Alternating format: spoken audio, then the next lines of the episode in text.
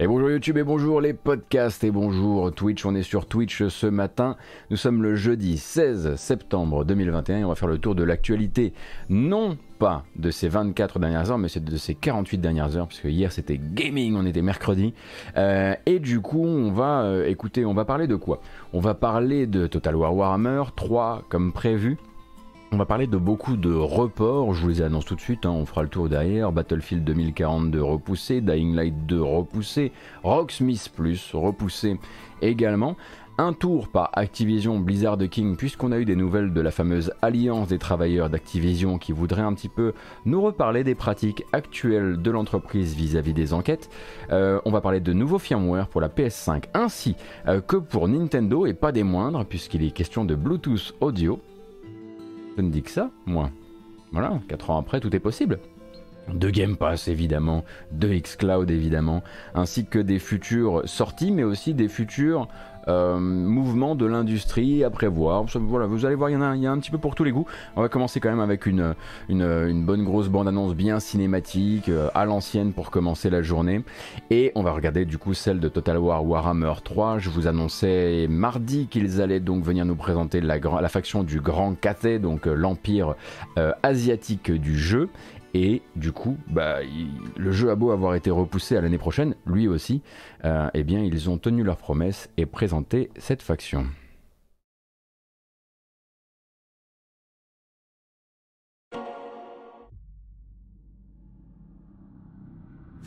From the stars came the will to shape fate, hurling this world toward ruin.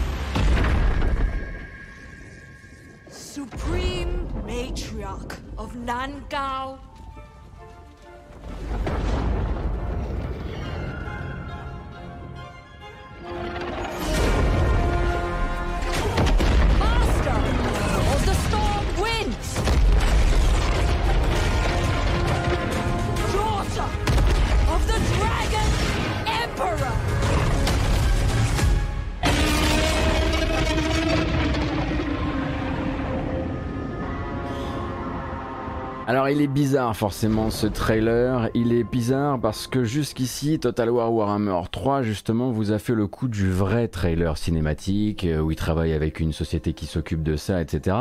Là ils ont décidé de faire une mise en scène type trailer cinématique mais avec du in-engine, hein. on sent que c'est fait dans le moteur tout ça. Et avec c'est vrai je trouve aussi une drôle euh, de euh, patte d'un point de vue d'un point de vue sound design. Alors est-ce que c'est du in-game? Non, c'est du in-engine. Jamais vous n'aurez de plans euh, cinématiques comme ça ou même de plans dynamiques dans Total War. Derrière, ce sera Total War, hein. ce sera vu du dessus, vous allez voir voilà des gros packs d'ennemis qui vont se foncer les uns sur les autres, mais ils avaient besoin de donner un petit peu euh, peu de force à l'arrivée de cette de cette grande faction de Total War Warhammer 3, donc le Grand Catet, le Grand Catet donc c'est la nation du dragon céleste dans euh, Warhammer qui en gros se bat principalement avec euh, euh, avec euh, des grandes figures que sont les guerriers de Jade que vous avez pu voir. Il y a les gardes d'élite du dragon aussi. On a vu, je crois qu'on a vu les sentinelles de terre cuite, mais je suis pas sûr. Bref, il y a tout le Barnum que vous connaissez. Si vous avez joué KT, c'est très difficile en tout cas. Enfin, moi, je, à l'époque où moi je jouais à Warhammer, il n'y avait pas trop de quoi, il y avait pas trop de quoi se faire plaisir avec cette nation-là. Donc moi, je l'ai pas trop connu. Faux, il y a des plans cinématiques en bataille. Oui, mais chiffon noir, tu passes pas ta vie sur les plans cinématiques de bataille dans Total War Warhammer 3. Ne nous mentons pas non plus. Et de la réalisation comme ça ne va pas me dire qu'à un moment dans le jeu, on va suivre, on va avoir une caméra plongeante qui va suivre euh, la générale du grand catet pendant qu'elle tombe depuis un pic rocheux. Voilà, il y a des, voilà on est d'accord qu'il y, a un entre-deux quand même, et qu'il n'y aura pas forcément ça dans le jeu. Euh, oui, ils, font un effort chez euh, Creative Assembly de plus en plus pour mettre des caméras un tant soit peu dynamiques durant leur combat, euh, mais derrière, ça, ça, ressemblera pas souvent à ça quand même. mais bon, à côté de ça, ça leur a permis de présenter un peu cette, faction, qui pendant ce temps-là, du coup, ben, aura son propre fonctionnement, notamment d'un point de vue économique, puisque l'effort de guerre sera principalement apporté par euh, un, des richesses qui sont propres à cette faction-là et donc un système de, je crois que c'est la, la rivière d'ivoire ou je sais plus comment ça s'appelle, euh, qui va vous permettre de voilà de maintenir l'effort de guerre durant les euh, durant les, les, campagnes et surtout la campagne solo devrait être très axée justement par axée sur ce qu'on a vu durant cette présentation, à savoir la défense du Grand Bastion, qui semble être donc plutôt la route de l'ivoire. Merci beaucoup Solune 18 et donc le, le bastion qui doit être principalement défendu durant la, la campagne solo puisque c'est plutôt en tout cas tel qu'elle nous est présenté ici, à voir évidemment en jeu, euh, une faction qui serait basée sur plutôt une forme de défense, en tout cas une forme de, une forme de, tenue face au siège. Total Total War Warhammer 3, c'est difficile à dire, surtout le matin, c'est pas grave devait sortir à la fin de cette année et finalement ne pourra pas sortir à la fin de cette année. Il est repoussé à début 2022. Ça, c'était une annonce qui avait été faite euh, en début de semaine. Et donc voilà, maintenant ils ont présenté ça. Donc vous avez d'un côté le Grand Cathay, de l'autre côté Cathay, de l'autre côté vous avez Kislev toujours, et vous en avez évidemment quelques-unes hein, euh, autour. Euh, je vous laisse, je vous laisse vous renseigner si ça vous intéresse. Et puis le jeu aura largement le temps de recommuniquer en attendant. Et dans cette série donc de reports, donc qui ont commencé en début de semaine avec Total War Warhammer 3, euh, il y a eu aussi euh, d'autres petits euh, loulous qui se sont révélés durant ces dernières heures. Alors, après 24-36 heures d'une curieuse partie de loup-garou où Jeff Grubb nous assurait qu'un gros report d'un gros jeu était à prévoir dans les jours à venir, euh, bah, le loup-garou finalement c'est euh, désigné lui-même, hein, c'est Battlefield 2042. Euh, donc Electronic Arts et DICE ont pris la décision de repousser le jeu, alors d'un mois seulement, en l'occurrence il devait sortir le 22 octobre, il sortira finalement le 19 novembre avec une déclaration officielle qui nous dit, je cite, Construire la prochaine génération de Battlefield durant une pandémie nous a mis face à des défis difficiles à anticiper. Étant donné l'ampleur du projet, nous espérions terminer ce développement ensemble dans les mêmes locaux, mais la situation sanitaire n'a pas permis ceci tout en préservant la sécurité de nos employés. Sachant le travail immense fourni par nos équipes depuis leur domicile, il nous semble important de prendre le temps qui permettra de livrer la meilleure vision de Battlefield 2042 à nos joueurs. Voilà. Ce que j'aime beaucoup dans ce communiqué, c'est qu'il prend au moins le temps de dire euh, c'est pas parce que les gens sont à la maison qu'ils ne bossent pas. C'est justement parce qu'ils bossent déjà comme des oufs qu'on n'a pas envie de sortir un truc qui fasse pas honneur à leur travail. De ce côté-là, je me suis dit tiens, Dice a trouvé quand même euh, la euh, bonne, bonne, manière de communiquer là-dessus. Ça permettra très probablement aussi de comment dire d'affirmer certaines choses que le studio ne pouvait pas affirmer jusqu'ici. Je rappelle que Battlefield 2042, euh, qui, devait, euh, euh, qui devait sortir en octobre, donc le, le, 22 octobre, avait tendance à ne pas savoir sur quel pied danser quand il nous parlait par exemple de crossplay. Oui, il y aura du crossplay. Est-ce qu'il pourrait être là à la sortie? On ne sait pas. On espère, sachant qu'il avait quelque part très besoin du crossplay, hein, ce jeu-là, puisque pour rappel, il ne bénéficiera pas, il ne bénéficiera, enfin, il aura déjà une communauté qui sera très éclaté, euh, puisque les maps, quand vous jouez sur console d'ancienne génération, ne sont pas les maps quand vous jouez sur console de nouvelle génération, euh, puisque euh, sur, elles sont deux fois plus petites en fait, hein, puisque ce ne sont pas les mêmes, les mêmes tailles, de, les tailles de versus, selon que vous êtes sur, sur ancienne et nouvelle génération. La nouvelle génération joue avec les joueurs PC également. donc ça fait longtemps qu'ils parlent, de, parlent de, ce, de ce crossplay, on ne sait pas trop comment ils vont l'implémenter, donc on imagine que ça va être l'occasion pour eux aussi de lisser ceci pendant un mois, ou en tout cas de lisser leur communication autour du crossplay.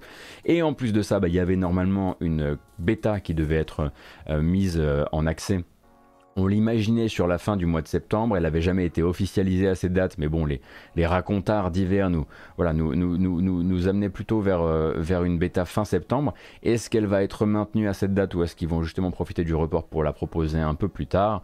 On rappelle que souvent les bêtas, euh, surtout en toute fin de prod, peuvent être des moments euh, qui motivent justement des reports. Bon là, le jeu a déjà été repoussé, donc on imagine que la première, la, la bêta précédente leur a permis déjà d'apprendre un certain nombre de choses qui font que donc Battlefield 2042 prend une petite décalade d'un mois. Honnêtement, vu la tronche du planning actuellement, on va jamais vraiment se plaindre parce que jusqu'à la fin de l'année et probablement jusqu'au mois d'avril de l'année prochaine, on est quasiment occupé tout le temps, tout le temps, tout le temps, et on a déjà du mal euh, à, on a déjà du mal à tenir, euh, à tenir et avoir le temps suffisant pour jouer à ce à quoi on a envie de jouer.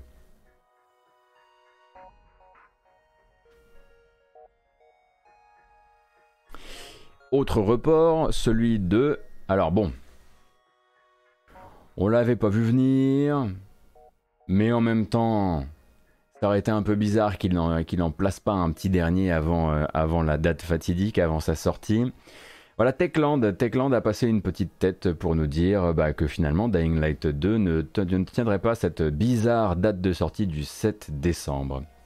Et non, euh, malgré la récente réaffirmation que Dying Light 2 devait donc, euh, puisqu'ils ils étaient présents à la Gamescom, et à la Gamescom, ils en ont profité pour bien réaffirmer qu'il tiendrait ce 7 décembre, et eh bien l'open world de Zombie glisse finalement à février 2022. Il vise désormais le 4 février 2022, une décision donc que vient dans son communiqué assumer le, PDG du studio, hein, Pavel Marchevka.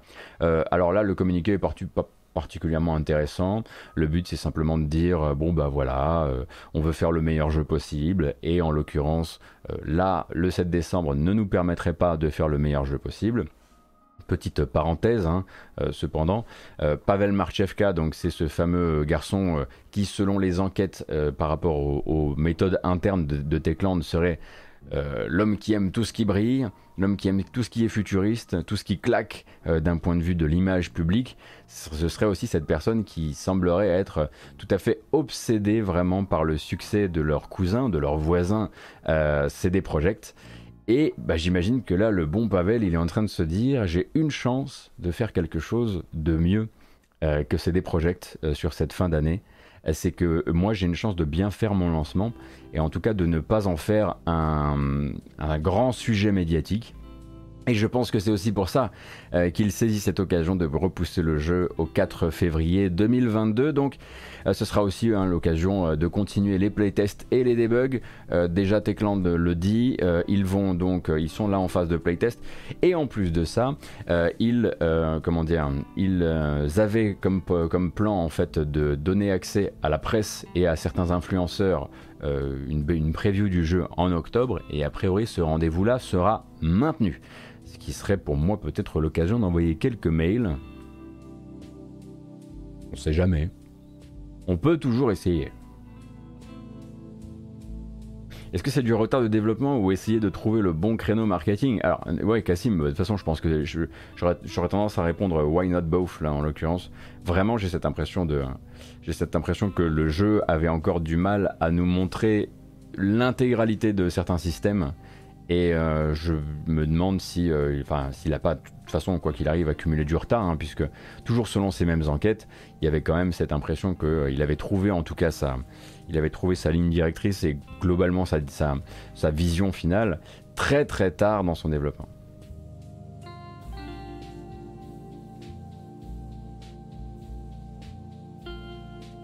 Alors non, bien sûr, euh, ça ferait trois lignes vite fait, euh, Naden. Mais a priori, le gars est particulièrement, n'arrête pas de lorgner sur euh, sur ses DPR du soir au matin.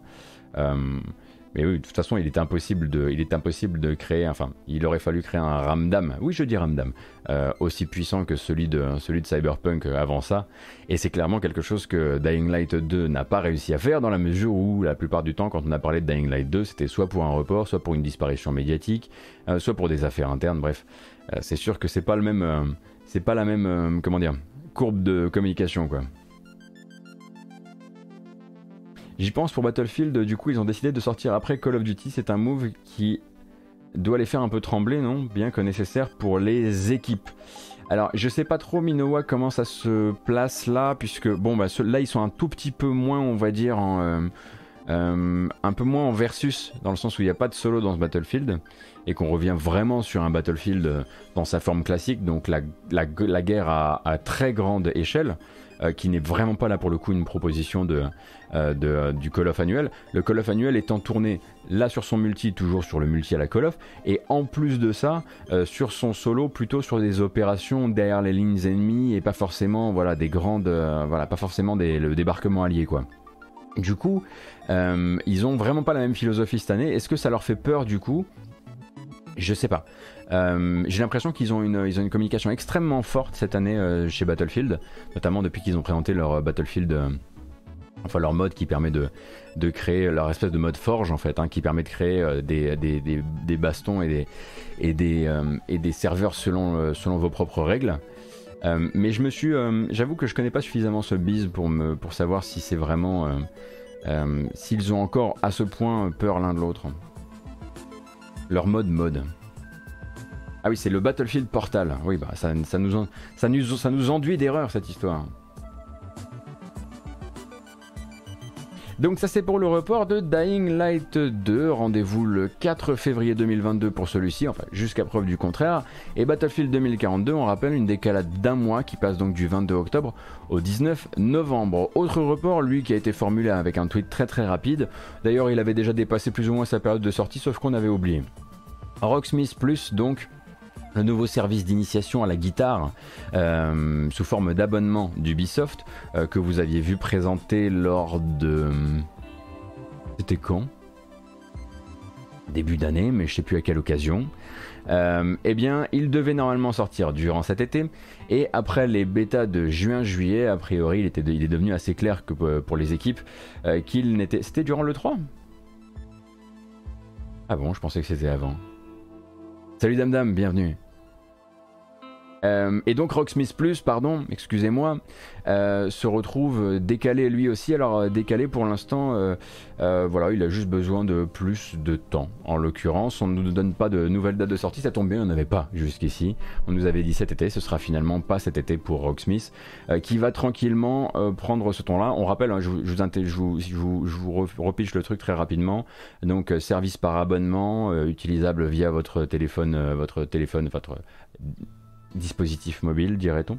Euh, et en gros, avec une approche beaucoup, beaucoup moins jeu vidéo, enfin vraiment quasiment pas jeu vidéo, et beaucoup plus, on va dire, lifestyle, même dans la présentation de qu'avait fait, euh, fait le, le jeu euh, chez Ubisoft. C'est quelque chose qu'on va vraiment vous vendre comme, un, comme une app, finalement, et, et vraiment moins comme un jeu. C'est même là qu'on s'était dit, tiens, c'est curieux, ça n'a presque plus sa place dans une conférence, dans une conférence Ubisoft. Tant ça semble maintenant être un jeu vidéo que par, euh, voilà, par cousinade.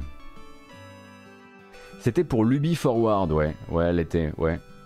Mais c'était pas, euh, ah, c'était peut-être l'Ubi Forward de l'E3 ah, Je m'y perds, je m'y perds. On va parler de firmware et on va parler de deux firmware en l'occurrence. D'abord, bon, allez, à tout seigneur, tout honneur, on va parler, on va parler de celui-ci en tout premier lieu. Le nouveau firmware Nintendo, le 13.0.0 alors celui-ci vraiment est venu nous prouver quelque chose d'assez curieux, que Nintendo en avait encore quelque chose à fiche de ce qui s'écrivait sur Internet. Nous, on avait un petit peu lâché, lâché l'affaire. Et pourtant, la Mage 13 donc, du système d'exploitation de la Nintendo Switch va permettre à la Switch d'exploiter sa puce Bluetooth non plus uniquement pour la connectivité avec les autres consoles quand vous jouez en local à plusieurs consoles ou évidemment pour les manettes sans fil, mais pour de l'audio. C'est-à-dire qu'il est potentiellement terminé le temps du câble qui sort de votre Switch comme ça par le dessus, euh, puisque vous allez pouvoir connecter vos oreillettes et ou euh, enfin ou pardon pas et ou euh, comment dire enceinte portable. Alors évidemment il y a pas mal de petites lignes au contrat, hein, sinon on ne serait pas chez Nintendo. Il faudra que la puce ne soit pas déjà très sollicitée, puisque c'est la même puce qui est utilisée. par exemple par du jeu, du jeu à plusieurs sur Switch, hein, en local. Euh, il ne faudrait pas non plus que vous soyez déjà sur une partie où 3 ou 4 personnes sont déjà connectées avec des manettes, puisque la Switch ne sera capable de gérer que deux manettes sans fil connectées sur, sur le, système ainsi euh, qu'un système audio. Et en plus de ça, il ne faudra pas s'attendre à pouvoir utiliser un casque micro. Vous savez que la communication vocale chez Nintendo, on est plus ou moins encore calé en 2005. Et du coup, là, n'essayez pas, c'est pas possible. Le seul truc euh, que la puce est capable d'envoyer, c'est de la diffusion audio, et puis c'est tout. Alors, il paraît hein, que ça galère pas mal chez certaines et certains. On rappelle que pour mettre toutes les chances de son côté, il y a quelques petites règles à respecter. Euh, la première, ce sera très probablement euh, de faire attention, à la, latence, hein, la latence du, la latence Bluetooth de l'appareil que vous décidez de connecter dessus. Euh, généralement, ce qu'on se dit, c'est que 150 millisecondes, c'est un grand maximum. Et que 100, ça commence à être pas trop mal mais le plus bas le mieux, sachant qu'après bah, la puce est ce qu'elle est et elle n'était pas faite à la base justement euh, pour faire euh, pour diffuser de l'audio. Donc il y a de grandes chances très probablement que ça ne marche pas euh, chez vous. Il y a peut-être de grandes chances aussi qu'il faille une 13.5.0.0 pour que ça fonctionne enfin. Mais Nintendo était évidemment très très fier de vous dire voilà maintenant tu vas pouvoir peut-être connecter ce genre de choses. On rappelle que si vous avez trop de latence vous allez vous retrouver avec cette impression que le jeu est un petit peu un petit peu en retard euh, euh, et, va vous poser euh, et va vous donner cette impression de voilà de, décalage global image son qui rend enfin c'est probablement un des pires un des trucs les plus désagréables à, expérimenter quoi. Vraiment un jeu dont le, son est décalé. Ce n'est pas juste un problème dans les jeux de rythme c'est vraiment un problème pour pour quasiment tous les jeux à part peut-être aller aller à la limite quoi. Alors je lis un petit peu tout et son contraire sur euh, cette première mise à jour 13.0. Euh, certaines personnes sont très satisfaites du rendu pour l'instant avec leur casque, j'imagine avec un bon casque ou de bonnes oreillettes. certaines personnes sont, voilà, parlent plutôt de fort grésillement ou de latence très difficile à gérer.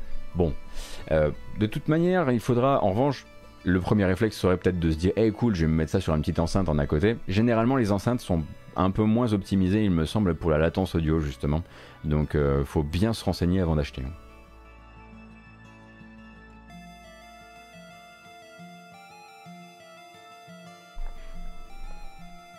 Et donc les deux Joy-Con seraient considérés par la, console comme une manette sans fil. Hein.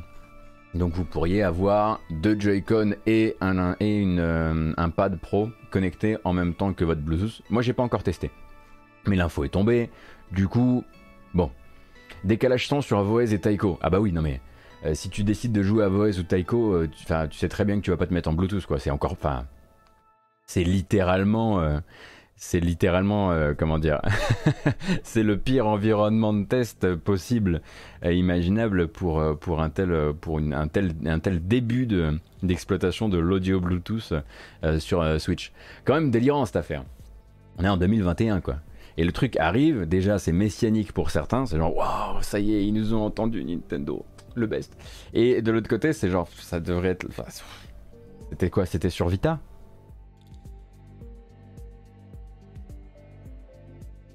Ah, mais dame dame, oui, effectivement, puisque tu peux, ah, tu peux mettre du, ton, ta décalade en plus.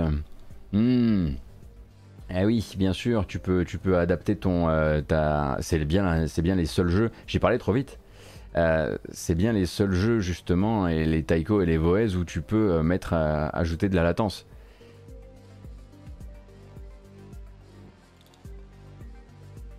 L'OLED était sur Vita aussi, mais, mais bien, mais, mais enfin, l'OLED sera sur Switch, euh, mais vous le savez bien, euh, c'est qu'une question de semaine.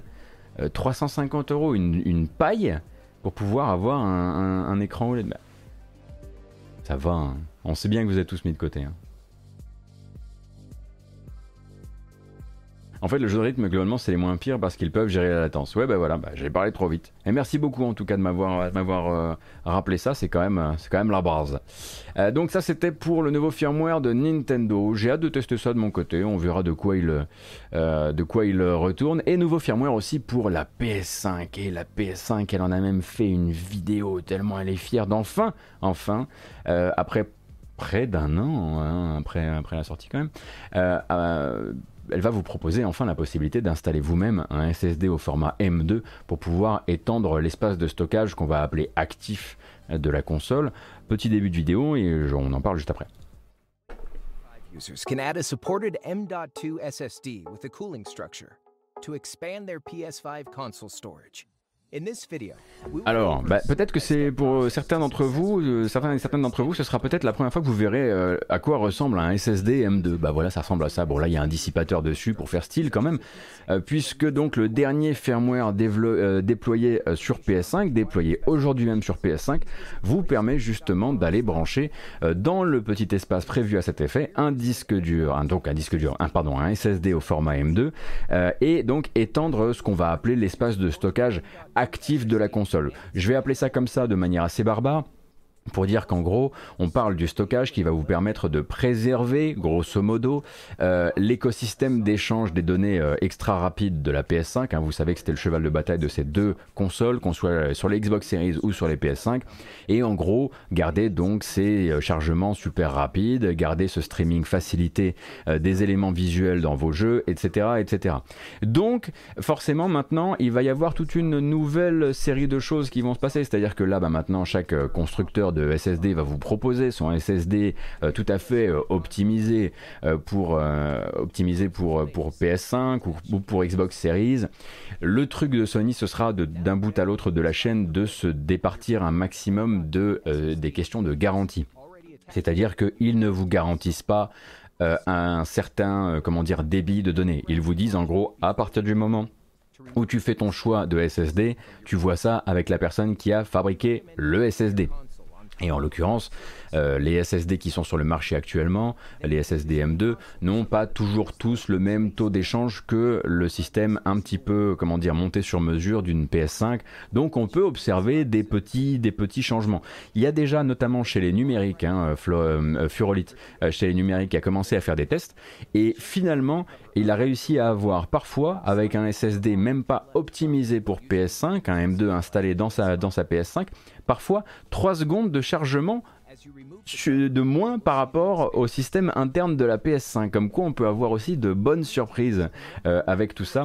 Et donc au niveau du support, euh, c'est supporté donc de 250 Go à 4 Tera. Le M2 4 Tera, ça commence quand même à, coûter un peu cher, attention. Euh, et au niveau donc de la dissipation de chaleur, Sony vous recommande quand même d'essayer de prendre un M2 qui est soit une feuille d'échange thermique dessus, soit d'en mettre une dessus parce que vous pouvez le faire de votre côté, ou même peut-être un SSD avec un dissipateur. De toute façon, très bientôt, hein, vous allez avoir énormément de, constructeurs qui vont vous mettre voilà, PS5 Optimized SSD, ce genre de choses. Euh, et au passage, eh bien, ce changement donc de firmware du côté euh, de la PS5, ça va être l'occasion pour Sony de venir améliorer un petit peu bah, tout simplement le confort hein, du système d'exploitation.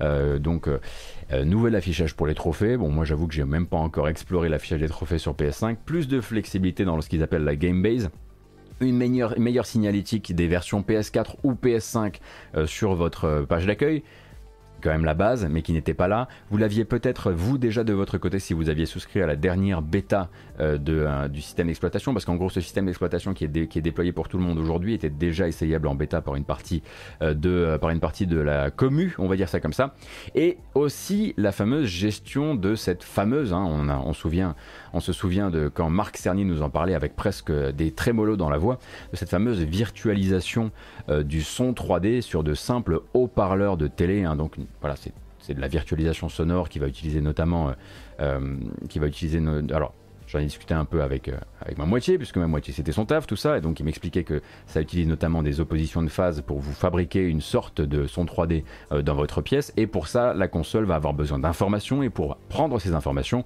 elle va vous proposer une séquence de calibrage où c'est en fait votre manette DualSense qui va se permettre, enfin qui va du coup faire les mesures sonores et comprendre un petit peu euh, la forme de votre pièce, puisque la forme de votre pièce sera tout à fait prépondérante dans l'utilisation de cette virtualisation 3D du son. Pour l'instant, il n'y a pas encore eu de test de tout ça, mais j'imagine encore une fois, puisque je vous parlais des numériques et de Furolite tout à l'heure, qu'il sera très probablement l'un des premiers en France à venir vous rendre son avis euh, sur le sujet, euh, puisque c'est l'un des trucs sur lequel Sony veut pousser très très fort. Vous avez déjà la virtualisation sonore au casque quand vous avez un casque qui est branché directement, euh, directement sur votre DualSense, mais ça peut être aussi le cas avec de simples haut-parleurs de, télé. Le but en fait c'est de faire un peu la même chose que ce que fait une barre de son hein, en vérité. Est-ce que c'est utile si on est équipé en 5 points? Je ne sais pas trop en l'occurrence. Il faudra... Euh, mais vous allez forcément avoir beaucoup de tests à, ce sujet dans les temps prochains.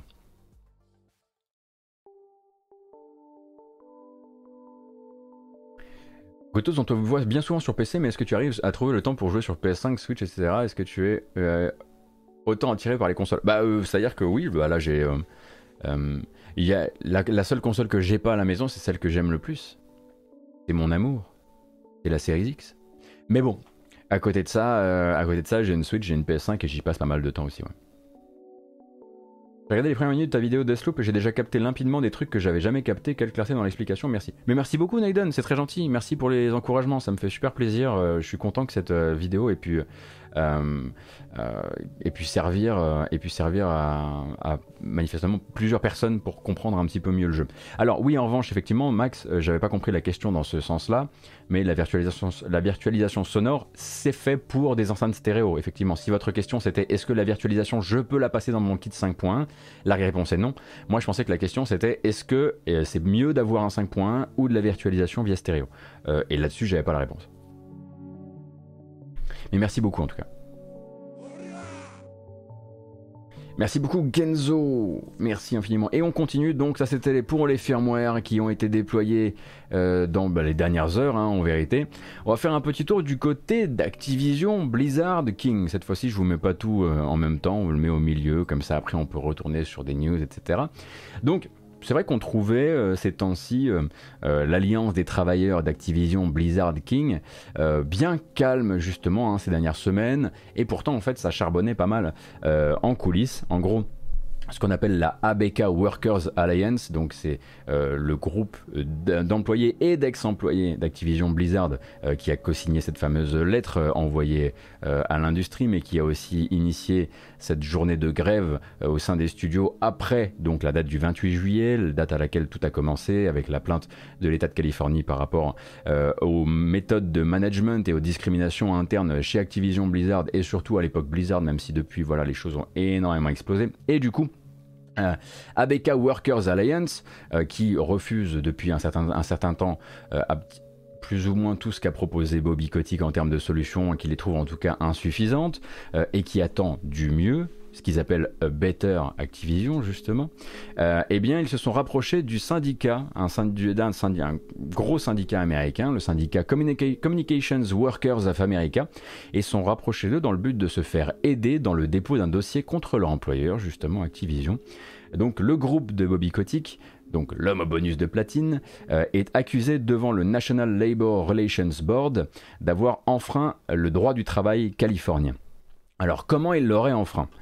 Déjà, en tentant de forcer ses employés au silence dans le climat actuel, hein, puisque évidemment l'État de Californie, euh, dans ce qu'ils sont en train de mettre en place vis-à-vis d'Activision, euh, la DFEH pour, être plus précis, cherche justement à discuter avec des employés et des ex-employés de la structure dans le but d'avoir des infos, dans le but de savoir comment ça s'est passé, comment ça s'est passé ces derniers temps, mais aussi comment ça s'est passé ces dernières années, avoir plus de témoignages pour avoir un meilleur dossier. Et donc Activision serait accusé en gros d'avoir essayé de réduire ses employés au silence et tout particulièrement de les réduire au silence sur ces sujets, euh, sur les sujets qui intéressent la DFEH, les années d'impunité, le harcèlement, les discriminations normalisées, etc. etc. Euh, le sommaire du dossier est disponible en ligne en fait. Et vous pourrez y lire comment en fait ABK Workers Alliance euh, accuse Activision donc de répression antisyndicale, littéralement, par une série de manœuvres qui vont donc de la pression aux menaces, en passant par la surveillance des employés, la surveillance des communications et des sanctions pour activités concertées. Activités concertées avec évidemment les, guillemets qui vont bien. Alors c'est un joli terme hein, en fait pour dire qu'Activision a très bien noté qui avait participé à la journée de grève et manifestement parfois pris des sanctions. Et souvenez-vous, hein, l'autre, l'autre matin, on va dire ça comme ça, euh, souvenez-vous quand Blizzard avait annoncé qu'ils offraient leur journée aux employés qui ressentiraient le besoin de manifester. Souvenez de ça. On s'était demandé justement si c'était pas la première étape d'une bonne vieille liste de grévistes à l'ancienne, probablement d'ailleurs recommandée hein, par le cabinet d'audit avec lequel travaille Activision, Wilmer Hale, qui officiellement est là pour enquêter euh, sur ce qui se passe en interne, officieusement a un pédigré dans le noyautage syndical assez puissant quand même, puisqu'ils sont devenus euh, dans, cette, euh, dans cette optique de très bons amis de Jeff Bezos et d'Amazon. Et puis c'est aussi des enquêteurs qui sont rejetés publiquement par ABK Workers Alliance, ainsi qu'une partie des investisseurs d'Activision qui ne se retrouvent pas dans le choix de cette entreprise qui est connue pour protéger les patrons. Et je pense effectivement que cette fameuse liste de grévistes a servi. En tout cas, c'est ce que dit ABK Workers Alliance, puisqu'il y aurait eu des sanctions prises contre certains grévistes. Ce qui, bon, bah là, évidemment, hein, va, directement venir enfreindre le droit du travail notamment le droit du travail californien, car oui, même là-bas, enfin oui là-bas en tout cas, on a le droit de faire la grève. Alors, il faut bien noter quelque chose de très important quand on vous parle de, cette, de ce sujet. Alors, je, pas je ne veux pas utiliser le mot plainte lorsqu'on parle de cette action, donc initiée par ABK Workers Alliance, avec l'aide d'un syndicat auprès du National Labour Relations, Relations Board, euh, parce que ça pourrait marcher ici, en français ça fonctionne, plainte, mais ça vous donnerait l'impression qu'il s'agit d'une plainte judiciaire. Or, on n'en est pas encore là, mais alors, pas du tout. En gros, c'est un dossier qui est déposé devant le NLRB, du coup, euh, qui sera donc passé au crible par un groupe d'avocats indépendants euh, qui seront appelés sur le sujet pour l'occasion et qui pourra mener, le cas échéant, à la constitution d'un dossier plus massif où là le NLRB lancera sa propre enquête officielle et tout le tout team. Alors non, non, pas indépendant, parce que là, EORL, on parle littéralement d'une autorité sur le droit du travail américain. C'est pas des gens qui seront mandatés par, euh, euh, euh, par Activision, sauf si Activision est capable, est coupable, est capable de lobbying auprès du NLRB, mais ça c'est tout de suite beaucoup plus compliqué. En gros, si l'enquête derrière du NLRB si elle est déclenchée et qu'elle conclut à des libertés prises avec le Code du travail, et là je tombe dans l'euphémisme, euh, le NLRB du coup pourra exprimer, des, exigences, euh, vis-à-vis d'Activision. Donc par exemple leur dire arrêtez vos conneries, ou leur dire ok tu dois ça, ça, ça et ça à tel, euh, employé, ne serait-ce que des congés, ou ne serait-ce que son droit à aller discuter avec, avec certaines autorités, notamment l'autorité californienne. Et si jamais Activision ne se met pas en conformité avec ce, que demande le NLRB, là, le NLRB pourra saisir un tribunal et là, on rentre effectivement dans toute la partie judiciaire des choses qui, elle, aussi, en fait, est faite de tiroirs dans des tiroirs dans des tiroirs. Donc attention à ne pas voir ça, en fait, comme une plainte qui pourrait finir au tribunal après-demain. C'est le début d'une série d'engrenages qui s'activent et qui, comment dire, viennent mettre un coup de projecteur sur Activision d'un point de vue d'une des autorités fédérales californiennes sur le droit du travail. Ensuite, est-ce que ça va aller devant un tribunal? Est-ce qu'il y aura besoin d'aller devant un tribunal pour que parce que Activision peut tout à fait se faire taper sur les doigts par le NLRB et se dire ok, on va là on va pas jouer au con parce qu'après c'est après c'est procès en fait. Euh, donc voilà, parce que vu qu'on est tous en train de gérer des nouvelles euh, d'actualité jeux vidéo. On apprend beaucoup de choses ces derniers temps. On n'est pas tous au fait du lingo, etc. Donc n'hésitez pas hein, à vous renseigner euh, sur ces sujets. Il y a une chaîne YouTube que j'utilise énormément euh, pour ces choses-là, qui s'appelle Hugs Law, donc H-O-E-G-S Lowe. Euh, c'est donc un, avocat euh, qui, lui, travaille, qui n'est pas du tout euh, basé en Californie, mais qui est gamer également et qui a une approche très particulière, c'est-à-dire que lui, il va pas du tout vous faire, bah, vous, savez que moi quand j'en parle, quand je parle de tout ça, je parle aussi pas mal de la partie morale des choses, de la partie humaine des choses. Lui est là pour vous dire, voilà, l'actualité a été traitée dans les médias ainsi, voilà comment, en fait, les médias ont utilisé les mauvais mots à ce moment-là, à ce moment-là, à ce moment-là, à ce moment-là. Et voilà pourquoi ce que vous pensez être une procédure qui va durer peut-être deux semaines va peut-être durer deux ans. Euh, donc c'est une approche très froide des choses. C'est peut-être pas pour tout le monde parce que parfois vous allez vous dire, parce que parfois effectivement c'est un gars qui va dire bon bah là par exemple Activision est très embêté. Et là tu vas dire attends est-ce que tu es en train de prendre parti pour Activision, il n'a pas vraiment de parti en l'occurrence, si ce n'est celui de la loi. Euh, et c'est assez intéressant, euh, Hugslow, vraiment, euh, si vous voulez décrypter tout ce qui se passe actuellement dans le... ça, peut, ça, ça, vaut pour Activision, mais ça vaudra demain, demain pour Ubisoft, après-demain pour Riot, et on espère... Enfin, après après-demain Paradox et puis on espère pas trop derrière encore. Euh, mais euh, voilà, c'est vraiment une, ressource que je vous recommande euh, pour mieux comprendre et même mieux comprendre comment la presse jeux vidéo n'a pas encore euh, bah, n'a pas les armes, n'a pas les armes, n'a pas les compétences, euh, enfin n'a pas toujours les armes et les compétences et peut parfois se tromper de mots. Mais ça c'est quelque chose que d'ailleurs euh, le gars de, la chaîne explique très bien explique qu'on peut tout à fait laisser le bénéfice du doute à des gens qui se retrouvent à devoir chroniquer des choses qu'ils ne savent pas chroniquer et tout ça ça, ça s'apprend et tout ça ça prend du temps, etc. etc. Alors c'est pas juste une question de volonté parce que vraiment un idée fixe, il faut, enfin parfois c'est, en l'occurrence là par exemple, euh, a Better ABK, donc A Better Activision Blizzard King, donc le, Twitter officiel de l'Alliance des travailleurs euh, d'Activision, a utilisé le terme procès en fait. A utilisé le terme procès dans, sa communication. Et là encore, Hugslow le dit, euh, bah oui, mais il faut leur laisser le bénéfice du doute. Eux, ils savent faire des super jeux Blizzard, des, des FPS et des hack and slash. Parfois, ils peuvent se tromper sur le langage légal parce que justement, ils sont en train de se faire aider par un, un gros syndicat américain pour naviguer des eaux qu'ils ne connaissent pas. Euh, donc euh, tout le monde là-dedans, même les gens qui intentent, euh, qui constituent ces dossiers, ne sont pas encore des spécialistes. D'où l'importance des syndicats, etc., etc. Je pense que je commence à me répéter. et du coup, pendant ce temps-là, quelle est la réponse d'Activision Blizzard King à l'annonce donc de la constitution d'un dossier qui pourrait demain mettre en lumière leur non-respect du droit du travail et du code du travail californien? Ben rien. Ils n'ont pas de réponse particulière par rapport à ça. En revanche, euh, ce qu'ils ont, euh, ce, sont, euh, ce sont des recrutements. En gros, si vous voulez, Activision est là dans une espèce de pas, pas, de, posture, mais est dans un cheminement qui nous rappelle énormément Ubisoft en, en 2020. donc le but, c'est de communiquer, on va dire, au compte-goutte sur des trucs qu'ils imaginent être des gros coups et qui vont voilà, donner le, sens de, le sens de la marche et l'espèce d'image de bonne foi. Et donc là, l'image de bonne foi, eh bien, c'est l'annonce de la personne, de la nomination d'une nouvelle personne à la tête des euh, relations humaines de l'entreprise. Il s'agit donc de Julie Hodges. Julie Hodges, elle a fait 30 ans dans, dans les RH de manière générale et passé un certain nombre d'années chez Disney.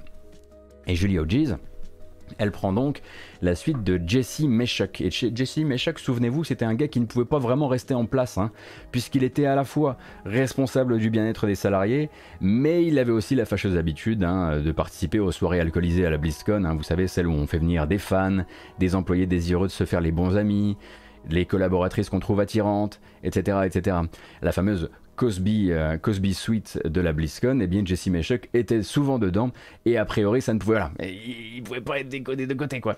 Donc à un moment effectivement le bon Jesse il a été remercié hein, par Activision il y a environ un mois, quelque chose comme ça, et il fallait donc placer une nouvelle personne à la, tête des RH, et ce sera donc Julie Hodges qui prend le relais très souvent dans ces cas-là, hein, vous l'aurez remarqué, c'était le cas aussi pour, pour Ubisoft. Alors Ubisoft, euh, la, personne qui était responsable des RH déjà avant c'était une femme, mais là effectivement on remplace Jesse Meshock euh, par une femme, et Julie Hodges va donc s'occuper de tout ça euh, et pour l'instant n'a pas vraiment pris, fait de déclaration euh, officielle sur le sujet de recrutement hein, en même temps chez, chez, Activision Blizzard à des très hauts postes donc elle, sera ce qu'on appelle Chief People Officer puisque Chief People Officer c'est bizarre à dire mais en gros ça veut dire responsable des RH et on a également un alors lui, il est au Chief Commercial Officer. Lui, il non mais lui non, en fait, ça n'a rien à voir avec les affaires actuelles. Le, son but, c'est de faire plus de caillasse pour Activision parce que au cas où ça manquait un petit peu.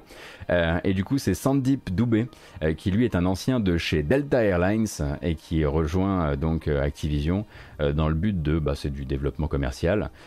et évidemment, hein, quand ils ont communiqué sur les, sur les nouvelles entrées dans l'entreprise à des hauts postes, ils ont plus communiqué sur l'arrivée de Julie Hodges que sur celle de Sandip Dubé pour des raisons évidentes de, de pour des raisons évidentes de, d'image à l'extérieur. Merci beaucoup à la coquin, c'est très gentil.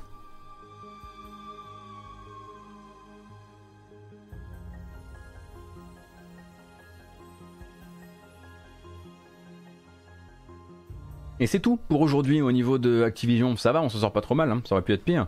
Euh, non, non, mais là, globalement, il n'y a pas eu de, nouveaux gros mouvements.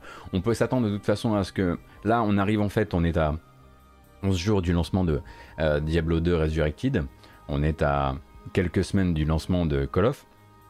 Si euh, l'alliance des, travailleurs de Activision Blizzard veut se faire entendre, ce sera le moment justement d'occuper l'espace médiatique en même temps que lancent les jeux pas dans le but d'initier des boycotts parce que c'est pas ce qui les intéresse, mais plutôt de garder, comment dire, euh, une, de garder une, partie du micro, une partie de, de l'exposition médiatique pour pouvoir qu'on continue à parler de ces sujets et surtout pour que les lancements de chez Activision ne viennent pas complètement écraser ce qui est pour eux non pas juste un, faut bien le rappeler, hein, ce n'est pas un angle qui sert juste à se plaindre, et un angle euh, via lequel ils espèrent du changement. Et le changement, on l'a compris, en tout cas chez Activision et chez d'autres, ne peut commencer qu'avec de l'exposition médiatique, s'il commence. Merci beaucoup Clofab. C'est bien ça, c'est sympa cette petite musique.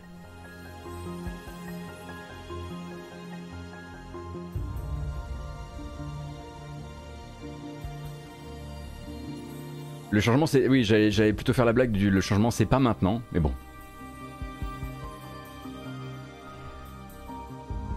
Une toute petite info que je vous passe comme ça entre deux portes parce que je l'ai pas couverte jusqu'ici, mais peut-être que, enfin, si j'en ai surtout un petit peu malheureusement plaisanté euh, de manière grinçante et un peu déprimé, mais euh, Sonic Colors Ultimate, du coup, euh, vous le savez, c'est lancé il y a quelques semaines et ne n'allait pas très bien sur Switch. Hein. Je vous montre pas les vidéos parce qu'il y a des flashs lumineux dans tous les sens et que je suis pas là pour vous filer des migraines, mais en gros, le jeu était vraiment capable de lâcher complètement la rampe sur Switch, tant et si bien que beaucoup de gens, voilà, ont essayé quand même de se faire de se faire rembourser leur achat.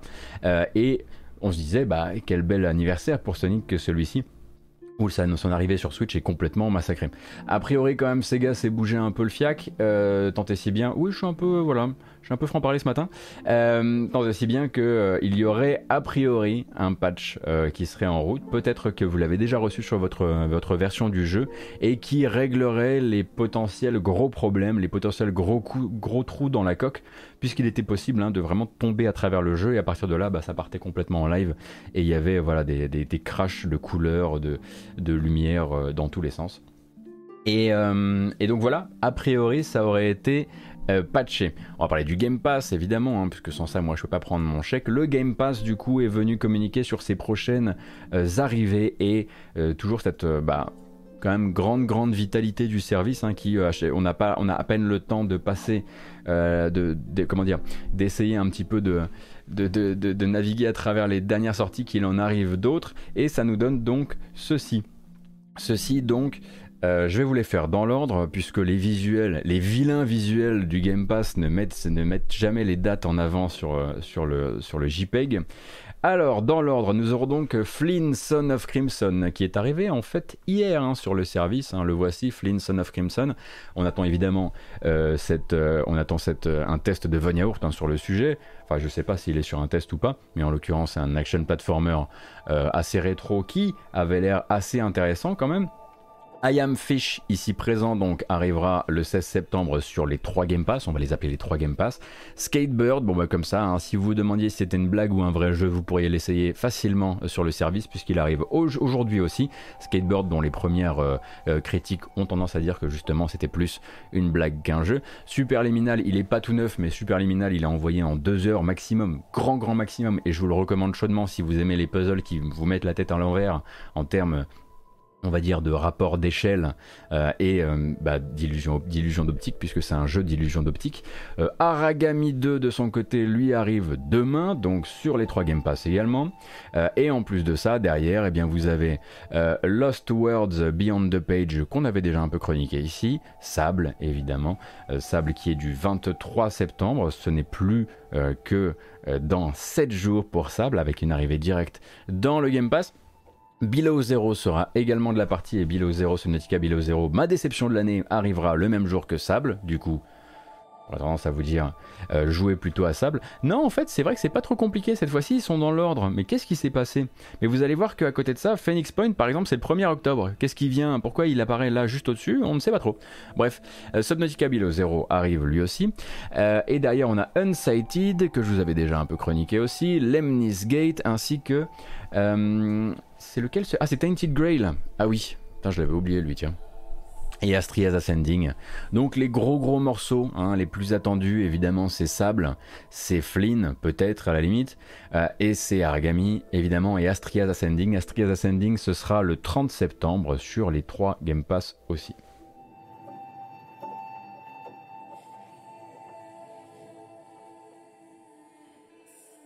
Argami 2 qui est également mouif d'après les premiers tests. Oui, ce que j'ai lu, c'est que c'était pas a priori incroyablissime en termes de, euh, en termes de, comment dire, de propositions Tenchu-esque. Mais j'ai lu aussi des, tests qui disaient franchement, si on a vraiment la dalle et qu'on a fait euh, euh, trois fois le tour de ce, que, de ce qui existe actuellement, ça fait un petit week-end tout à fait, tout à fait ok. Donc, bah, très bien. Le Game Pass vous permettra de vous faire un, avis assez clair sur le sujet.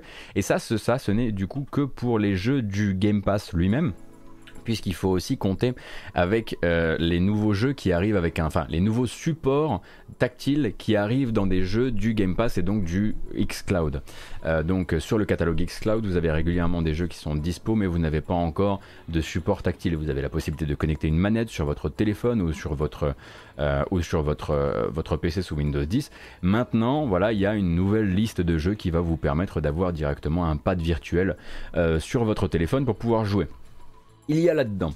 Euh, Crimson Skies, High Road to Revenge, il y a Chris Tales que vous allez également pouvoir jouer en pad virtuel, Halo Spartan Assault, Halo Wars Definitive Edition, Halo Wars 2, Last Stop, Omno déjà, euh, Raji, donc Raji, je sais pas si vous vous souvenez, on avait fait un GK Live quand j'étais encore chez GK sur ce jeu d'action euh, en vue du dessus, notamment sorti sur Switch, jeu indien, The Medium aussi qui a donc une compatibilité tactile désormais, Tropico 6, ainsi que le rétro, la bombe rétro de octobre 2002, Blinks The Time Sweeper. Et alors, depuis que l'annonce de cette liste est sortie, tout le monde ne fait que parler de Blinks The Time Sweeper. Mais moi, je sais pas ce que c'est. Alors du coup, j'ai regardé une vidéo et vous allez m'expliquer ce que c'était genre j'ai raté un truc vraiment c'est vraiment bien Blink the Time Sweeper. Là on a de la vidéo chez IGN de quand le jeu est arrivé avec sa compatibilité sa rétrocompatibilité Xbox Series X. Alors évidemment hein, avec toute la partie euh, toute la partie euh, un peu moins aliasée et la, la compatibilité 4K.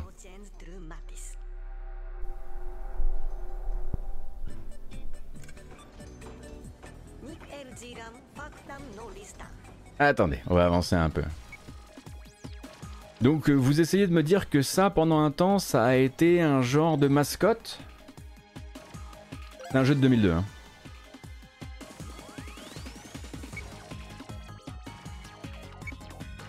Par des anciens de Sonic, le Balan de son époque, énorme hype jusqu'à la sortie. Merci beaucoup Tanti Club. D'accord. Oh là là. Mais c'est Remember Me.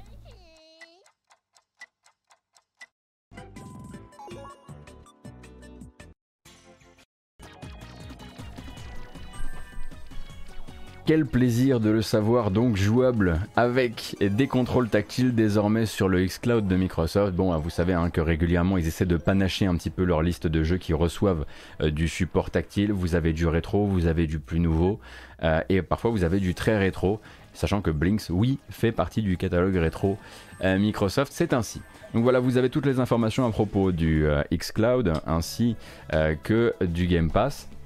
Pas de nouveauté du côté du PSN y a pas, euh, ces, derniers temps, mais ça tombe bien parce qu'ils ont communiqué un petit peu en amont, euh, comme ils le font d'habitude d'ailleurs, euh, du Game Pass.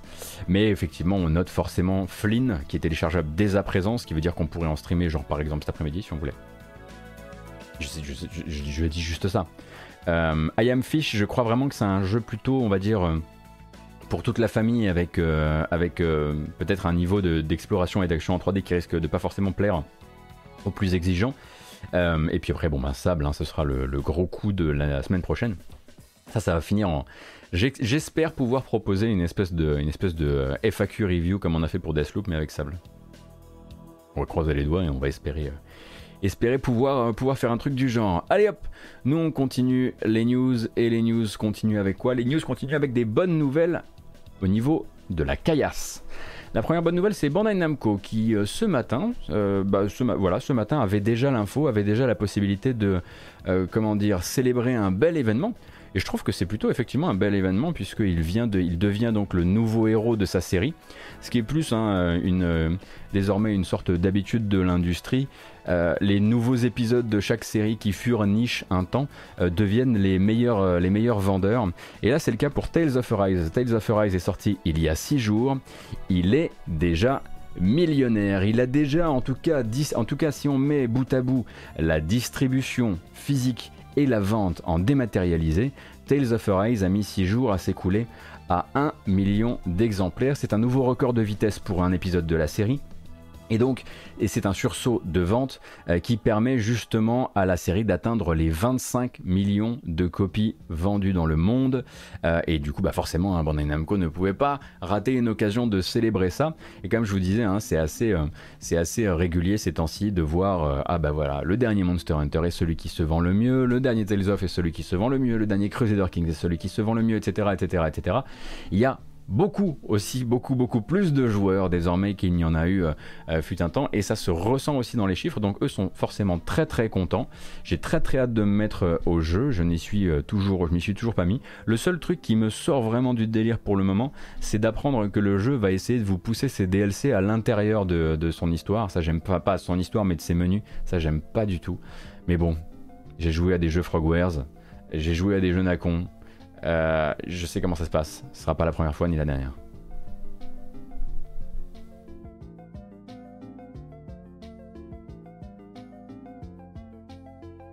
Voir sa popularité m'a donné envie de retenter toute la saga, mais dur de, trouver le Fantasia. Ah bah moi je n'ai jamais fait un Tales of pour le coup. Mais j'ai l'impression que ça va être le, premier Tales of de beaucoup de gens.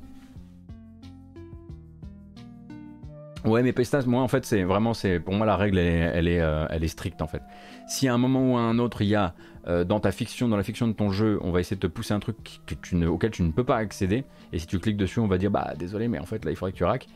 Euh, dans, dans, ce genre d'aventure, ça tend à me sortir vraiment du truc. Je trouve ça, ça d'une inélégance terrible. Je sais que derrière, il doit y avoir un Chief Money Officer qui a probablement dit que c'était la manière de créer, voilà, d'avoir, euh, de, de, de, créer du levier, de créer, de créer de la conversion.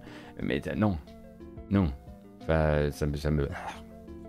Si je veux ça, euh, je vais jouer à, je sais pas, Avengers, thème ou un truc comme ça. Euh, on continue donc avec euh, les histoires de Caillasse. Et cette fois-ci, on va parler du NPD Group. Alors le, NPD Group, hein, c'est un cabinet d'études qui chronique les chiffres du marché du jeu vidéo aux États-Unis. Euh, et donc c'est souvent Matt Piscatella de chez euh, NPD Group qui s'occupe hein, de vous faire un petit peu le, déroulé euh, des, chiffres de vente et de, ce qui peut être parfois surprenant ou non. Et là on a une belle surprise. Et là on a une très très belle surprise et il y en a qui ont dû déboucher la petite goudale ou autre binous hein, qu'ils aiment là-bas. Je sais pas à quoi ils tournent du côté... on va en parler suffisamment vite. Mais donc, toutes plateformes confondues, sur le mois d'août, se sont imposées aux États-Unis, dans le top 5, Bon, Madden NFL 2022. Bon. Ghost of Tsushima. Bon. Call of. Pas celui d'avant, hein. ça c'est normal aussi. Euh, Marvel, Spider-Man, Miles Morales. C'est les États-Unis, faut pas paniquer. Mais au-dessus de Marvel, Spider-Man, Miles Morales, en quatrième place, des plus grosses ventes jeux vidéo, toutes plateformes confondues aux États-Unis, il y a Humankind. Genre. Genre. Quoi? Pardon? Eh oui, eh oui, eh oui. Donc le 4X d'amplitude est venu vraiment s'intercaler dans un top qui justement d'habitude tourne. Et vous le voyez, hein, tourne pas forcément au jeu extrêmement euh, frais non plus. Hein. On y trouve régulièrement dans ce top 10. Mario Kart 8 encore. Euh, le Call of de l'année précédente. Régulièrement également euh, euh, on imagine les, jeux les jeux Rockstar Minecraft le dernier Assassin's Creed et à la quatrième place boom Humankind un 4x incroyable. Et donc Humankind n'est pas seulement ça c'est la folie du truc c'est qu'il n'est pas seulement donc euh, la quatrième meilleure vente au mois d'août aux États-Unis c'est également la première meilleure vente aux États-Unis sur PC tout simplement. Donc bravo seul jeu Sega effectivement by the way. Donc bravo à lui. Il réalise il réalise du coup une performance que seul avait réussi à réaliser avant en termes de jeu stratégie justement Crusader Kings 3, Crusader Kings 3 qui était le plus gros lancement de l'histoire de Paradox. Ça doit peut-être nous donner des ordres euh, d'idées, je pense, euh, d'à quel point en fait le succès du Mankind est vraiment retentissant et à quel point en fait euh, cette comment dire cette, cette vibe particulière qu'il a, cette espèce de twist autour de la formule euh, de la formule euh, civilisation a en tout cas plus aux US, euh, suffisamment en tout cas pour le, pour le hisser tellement, enfin au moins aussi haut que ça. Et donc, il est...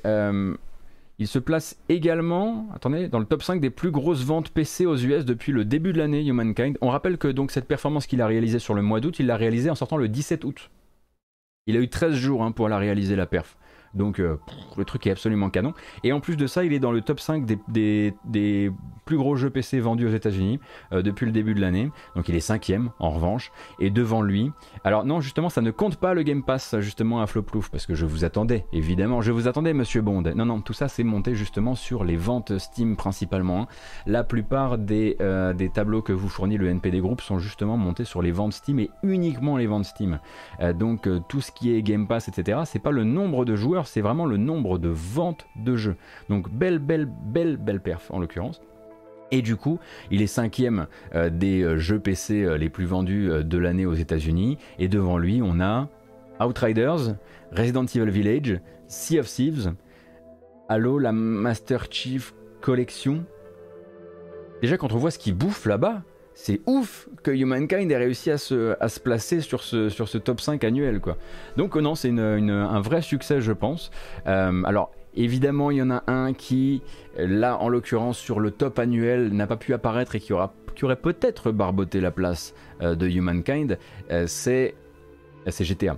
Euh, Puisqu'en fait, euh, pour apparaître dans ce top-là, il faut souscrire au Digital Leader Panel, qui est donc euh, un accord de divulgation de ces chiffres de vente aux États-Unis. Et Take-Two y souscrit, mais ne fournit quand même pas certaines données, notamment pas celle-ci, ce qui permet donc de ne pas savoir où GTA se place justement dans les meilleures ventes PC de l'année. Peut-être qu'il serait du coup tout en haut s'il était affichable.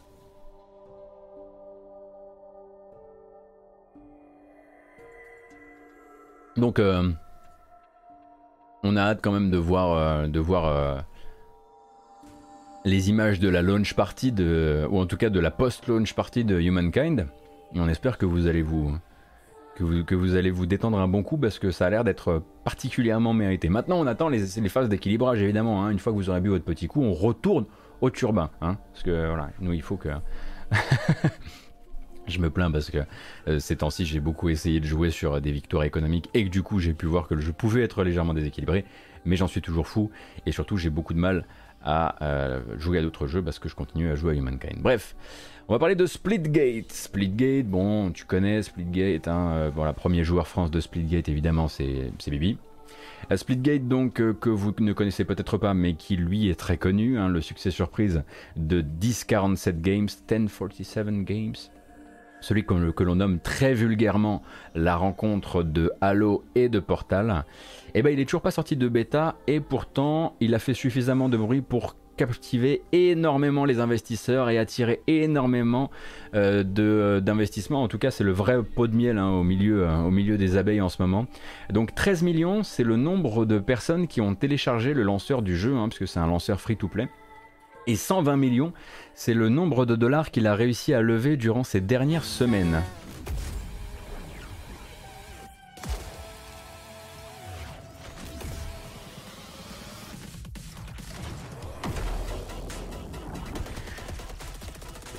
Donc ne vous fiez pas à son esthétique ignoblissime, fut-elle effectivement un peu pompée sur Halo hein, ensuite et avant d'ensuite euh, y appliquer euh, tout un délire free-to-play absolument ignoble au niveau des skins. C'est un super jeu d'un point de vue de la mécanique, d'un point de vue du level design de certaines maps et en tout cas c'est un super jeu pour les investisseurs puisque lors du dernier euh, tour de table d'investisseurs, il a réussi à capter 100 millions de dollars d'investissement, notamment investis par Lightspeed Venture, qui se dit justement très fier de pouvoir donner les moyens à un studio qui a déjà tant accompli avec si peu, parce qu'ils sont partis vraiment de rien. On rappelle que Splitgate c'est une petite équipe qui a fait avec les moyens du bord. Euh, ils sont une vingtaine, 20-25 développeurs en tout et pour tout. Ils sont retrouvés, ils sont partis, euh, ils ont fait en, gros en 30 jours, ils sont passés de 5000 joueurs en même temps à 145 000 joueurs en même temps. Euh, et très rapidement, c'est devenu incontrôlable, tant et si bien qu'ils ont dit non mais en fait toutes les dates là de sortie, de machin, de trucs, on les jette de côté, on reste en bêta, on va faire une saison 0 avec plus de contenu dedans, on va taffer notre jeu parce que là il y a une telle hype sur le jeu qu'il est impossible pour nous de sortir tant que le jeu ne sera pas à la hauteur de la hype. Donc pour l'instant il reste en bêta, il n'a pas de nouvelle date de sortie en accès anticipé parce qu'il va ensuite il va arriver en accès anticipé et ensuite en version finale. Euh, mais bon là ils vont évidemment ils vont ils vont euh, euh, surfer sur cette vague le plus longtemps possible et ils ont bien raison. Donc 100 millions captés durant le dernier tour de table et il y en a eu un, un avant où ils ont déjà capté 20 millions. Donc durant l'été Splitgate c'est 120 millions de dollars investis. Et du coup, des investisseurs qui sont très curieux de savoir à quel point bah, le studio va pouvoir grossir, euh, gagner, euh, gagner en intensité, euh, gagner en nombre d'équipes, gagner en vitesse de production, on l'imagine aussi, parce que ça reste des investisseurs. Mais pour une équipe qui effectivement continue à bosser sur un jeu qui, pour le, grand public, est assez inconnu, euh, c'est euh, tout, à fait, euh, tout à fait surprenant. Moi, je vous recommande un DCS Splitgate, toujours, toujours et encore et toujours. Il n'y a pas pour l'instant de. C'est vraiment un modèle de, de, financement qui est tout basé sur le cosmétique. Bon, ça veut dire que d'un point de vue cosmétique, le jeu est dégueulasse. mais à côté de ça, vous allez être tranquille d'un point de vue du gameplay. Et le gameplay est bon. Vraiment, le gameplay est vraiment très bon. C'est. Oui, ça va vous rappeler effectivement Unreal Tournament. Mais ça va vous rappeler aussi effectivement ce Halo, on va dire, versus Portal. Quand les gens jouent bien les portails, c'est mortel.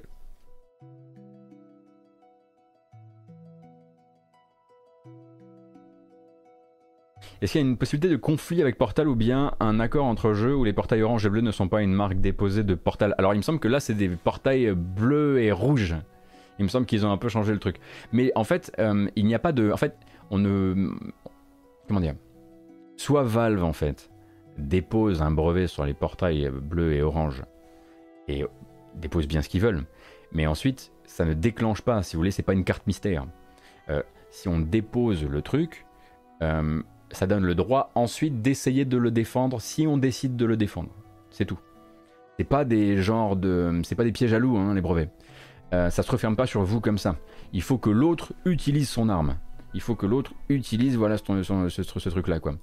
Et, et, ensuite il faut que comment dire il faut qu'un tribunal estime que votre brevet déjà il vaut le coup, hein, euh, que ça se tient et que votre plainte vaut le coup. Donc euh, en fait, euh, après ça peut vous ça peut vous embêter un peu dans la dans la, dans la caboche. Vous vous dites non mais c'est quand même honteux, les portails bleu, orange, etc. Bon bleu, orange c'est quand même des conventions en termes d'opposition des couleurs. hence environ toutes les affiches de cinéma de ces 15 dernières années. Et globalement on comprend aussi pourquoi c'est là. Bon là ils ont fait je crois un bleu, rouge, orangé, un truc comme ça. Médoc aurait jamais fait l'erreur. Ah oui, pardon. J'ai dit, euh, j'ai dit carte mystère au lieu de carte piège. Oui, mais en fait, je citais pas Yu-Gi-Oh! donc. C'est ça la différence, c'est que moi je cite pas Yu-Gi-Oh!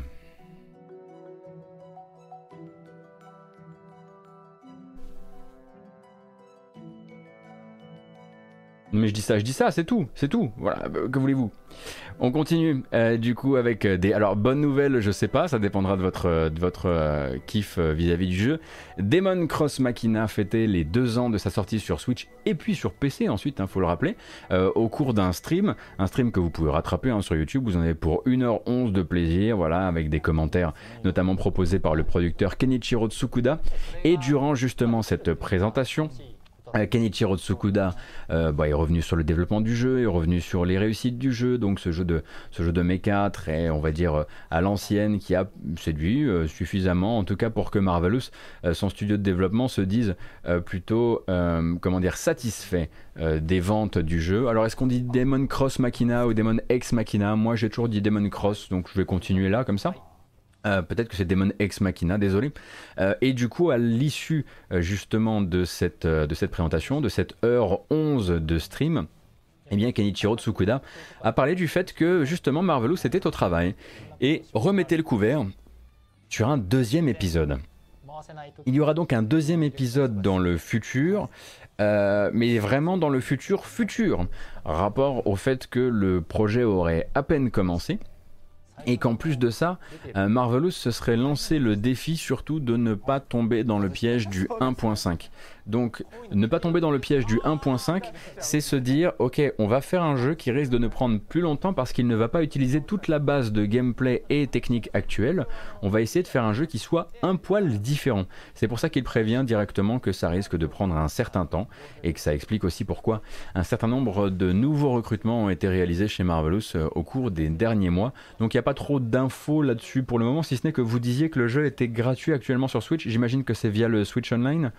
Euh, le premier, on va regarder ça ensemble.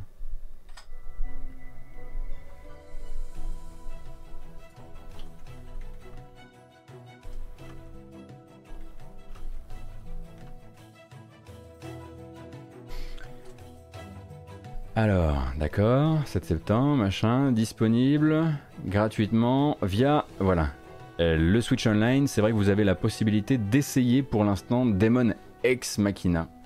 Euh, sur, euh, sur Switch. Et ensuite, vous pouvez l'acheter à moins 50%. Donc voilà, si vous êtes curieux du jeu.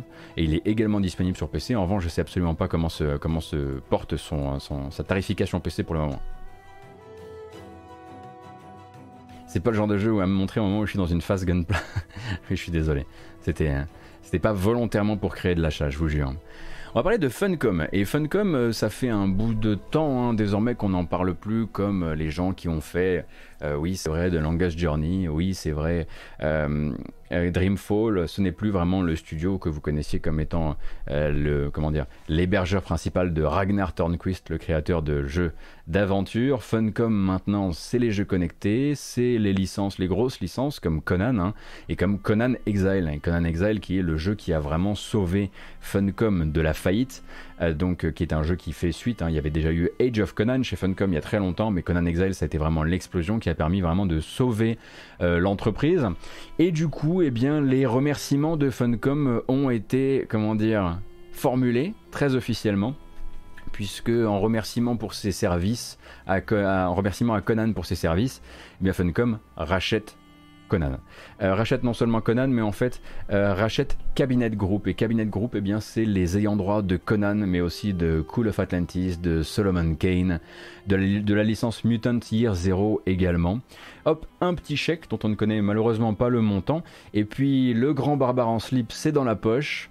Euh, et en fait, ce Cabinet Group va être directement intégré non pas à Funcom, mais à Heroic Signatures. Et Heroic Signatures, c'était justement une co-entreprise, une joint venture qui avait été créée par d'un côté Cabinet Group et de l'autre Funcom pour gérer toute l'exploitation, notamment en jeux vidéo, euh, euh, des, aventures de Conan, de l'univers de Conan, en gros de tout ce que euh, Cabinet Group possédait en fait de licences issues de l'auteur Robert Howard. Et du coup, Funcom va fêter ça et fêter donc l'achat de Cabinet Group donc de leur possession totale de la licence, euh, de la licence euh, Conan et même de l'univers tout autour, euh, en annonçant en fait une espèce de méga projet dont on ne connaît pas exactement les tenants et aboutissants en termes de développement, mais dont on sait déjà qu'il combinera la présence de plusieurs personnages de l'univers de fantasy de Conan. Donc Cool of Atlantis, ça peut être le, cas aussi pour, pour Conan. Ça se trouve, ils, ils vont faire rentrer Solomon Kane par un genre de, de feuille temporelle, on ne sait pas pas forcément un, Smash Bros les mecs, hein, parce que je suis pas sûr que ce soit vraiment un univers qui s'y prête, mais ils ont, ils ont envie de faire une espèce de voilà de mm, leur petit métavers euh, avec euh, les licences qu'ils possèdent.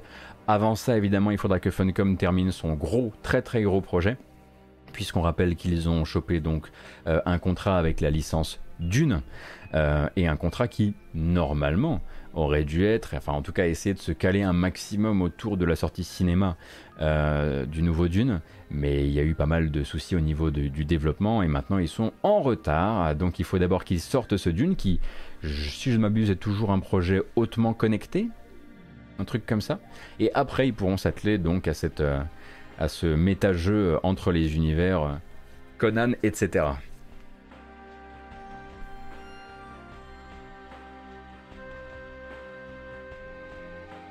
On a rendez-vous, alors on est jeudi, oui, on est jeudi le 16 septembre et demain on sera le vendredi 17, c'est assez classique. Euh, et demain à 20h, on aura rendez-vous sur cette chaîne pour les 10 ans de THQ Nordic. Alors c'est pas, de la sponsor, hein, c'est juste qu'ils vont faire un, live en ligne où ils avaient prévu d'annoncer 6 euh, jeux, 6 nouveaux jeux issus notamment de licences déjà connues, mais des surprises. Voilà, c'était un peu le, live des surprises. Et puis un tweet envoyé un peu trop vite euh, par le compte PlayStation et hop, le nombre de surprises passe de 6 à 5 puisqu'il y en a une qui est déjà sortie. Euh, le pauvre compte PlayStation qui a fait sa bourde et qui a donc outé l'existence, rien de bien surprenant à ça, euh, d'un remake pour le deuxième épisode de la série Destroy, All Humans. Il y a une personne sur le chat euh, que je salue et qui sera très heureuse de savoir que Destroy All Humans 2 sortira en version remakée avec une version qui s'appelle non pas remasterisé, non pas remaké, mais surtout reprobed cette fois-ci, une manière de dire refacturé évidemment. Euh, et donc pour l'instant pas de date, mais quand même une bonne annonce que euh, les petits filous ont réussi à récupérer avant que, bah, que PlayStation ne, supprime son tweet.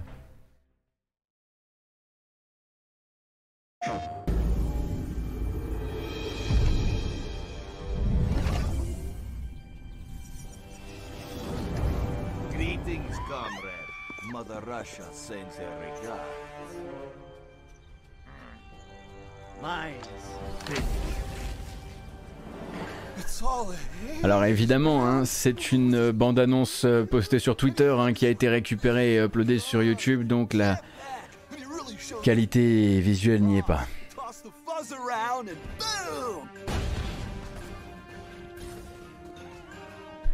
Donc je vous laisse vous renseigner sur la série Destroy All Humans. Ce sont vraiment des genres de de Just Cause avec un humour euh, also british mais pas non plus le plus fin des plus fins. Euh, et donc le premier remake de Destroy All Humans, en fait, euh, on ne s'en rend pas compte comme ça, mais a fait de très bons chiffres chez THQ Nordic. Il, a, participé à faire, à piloter euh, leur année qui, il me semble, est une année record en l'occurrence. Et donc il y avait un deuxième épisode, et ce deuxième épisode, du coup, euh, va venir, euh, va venir bah, à la suite de celui-ci. Cette fois-ci, on ne jouera plus l'extraterrestre Crypto 137, mais son clone, hein, comme le veut le lore du jeu, Crypto 138 c'est pas moi qui fais les règles. Hein. et donc le jeu n'a pas pour l'instant encore de période de, plateforme de sortie. Vu que c'est PlayStation qui a fait la bourde, on peut au moins partir du principe que le jeu sortira sur PS4. Et si on doit se caler sur les sorties euh, euh, du premier remake, euh, on devrait du coup être sur PS4, PC, Xbox One et soit en même temps, soit plus tard, une sortie Switch.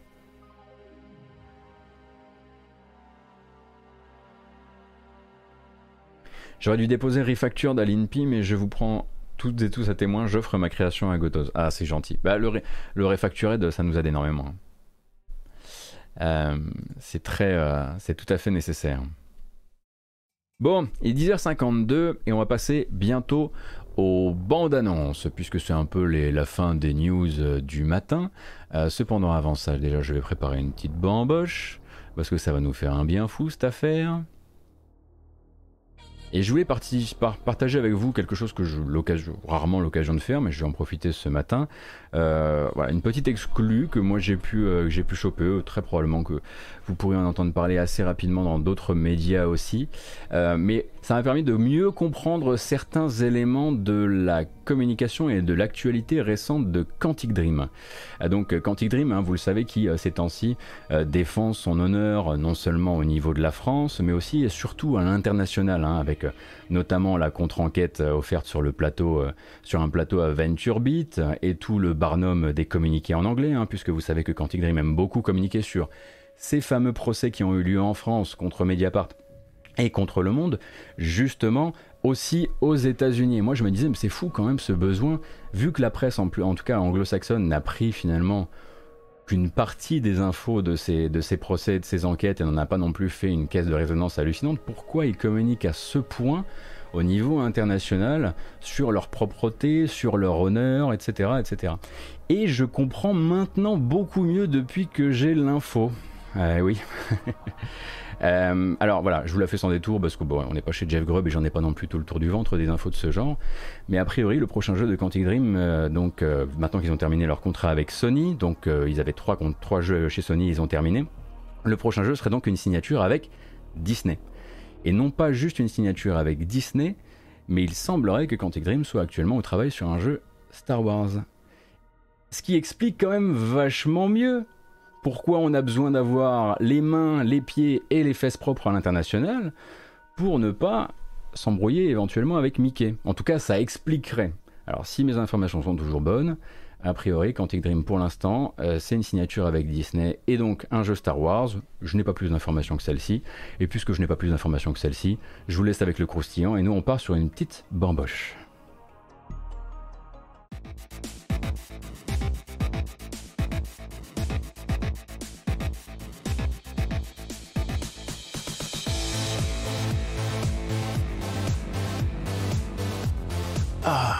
Ça va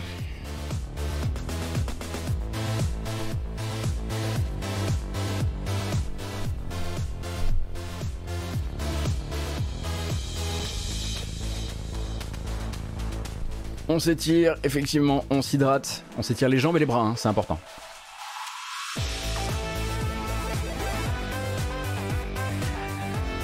Bonjour Kratos, bienvenue.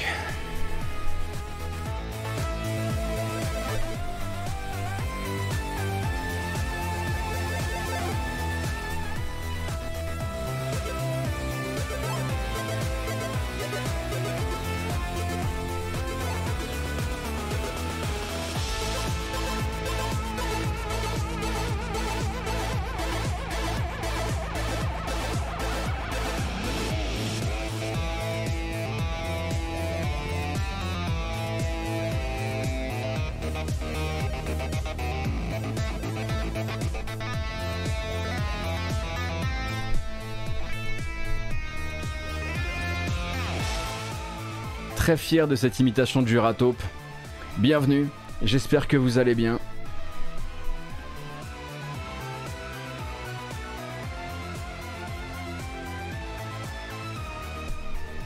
Alors, rappel hein, à, toute, euh, à toute fin utile que jusqu'à preuve du contraire, en tout cas des bruits de l'industrie qu'on avait, il y avait plusieurs projets actuellement euh, chez Quantic.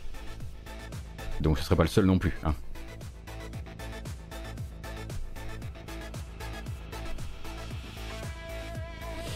Donc j'espère que ça vous plaît, ma foi, la couverture matinale de l'actualité vais. Euh, si c'est votre première dans le coin, pour rappel, on fait ça euh, tous les tous les coins, tous les matins en fait. Hein. Ouais, tous les matins, tous les matins et ce euh, à 9h. Et même demain, hein, normalement le vendredi c'est la grâce matinale et je suis plutôt là autour de, autour de 13h. Mais demain ce sera 9h, ce sera, une, ce sera vraiment la Vanilla, la, la Vanilla Week.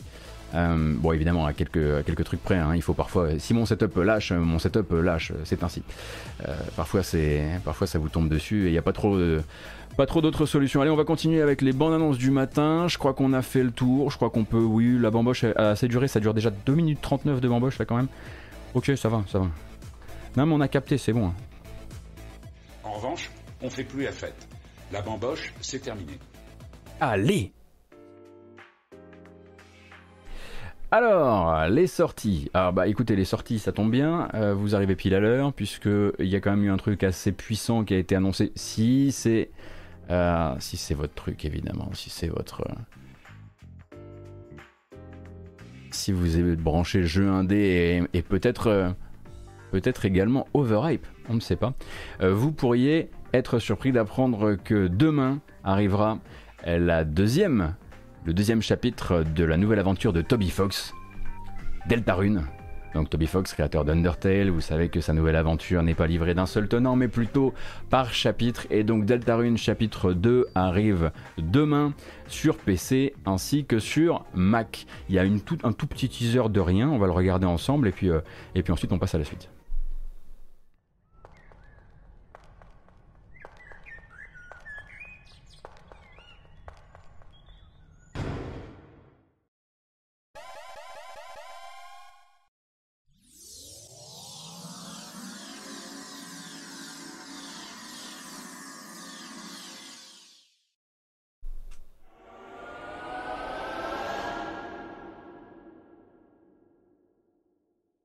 Mais je me foutais pas de votre gueule, hein. c'était euh, voilà, hein. c'est toujours aussi gratuit hein, que je que je sache. Attendez, es-tu gratuit jeu Vous avez toutes les informations en fait sur deltarune.com où on vous expliquera notamment euh, comment transférer votre sauvegarde du premier au deuxième chapitre. Euh, et a priori, du coup, j'ai l'impression que c'est gratuit. On va continuer, on va continuer. Oh, oh celui-ci comme j'ai hâte, lui aussi de vous le, présenter. bon, il faut que j'aille sur un, compte, un compte euh, euh, Twitter en l'occurrence pour vous le montrer. Voilà, hop, hop, hop. Alors là, bon, c'est du shooter rétro, hein. il n'y a pas plus rétro que ça. En l'occurrence, c'est un WAD. Vous savez ce que c'est qu'un WAD dans Doom? Donc un kit de niveau, euh, éventuellement une sorte de, campagne euh, tout à fait euh, créée par la communauté. Et celle-ci, elle est quand même pas mal du tout, puisque c'est non pas le, enfin, c'est le retour d'une figure historique que certains ont peut-être très envie d'exploser au fusil à pompe. Une campagne Doom toute dédiée à au retour d'entre les morts de, Margaret Thatcher.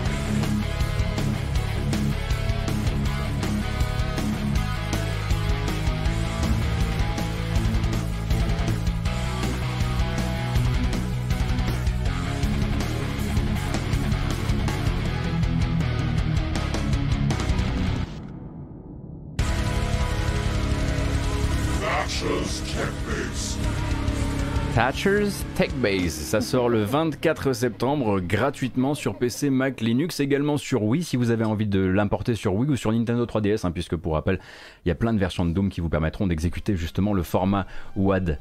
Et il s'agit donc, euh, voilà.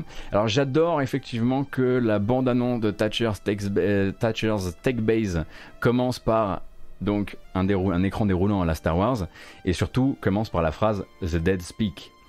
Quand même, voilà si vous avez vu Star Wars 9. Un petit plaisir. Nous on continue, on continue avec le 28 septembre, une sortie Switch et PC. Alors ça ce sera évidemment...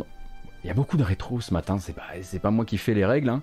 Euh, oui, ça s'appelle Steel Assault, je crois que vous connaissez un petit peu si vous suivez ce genre de projet.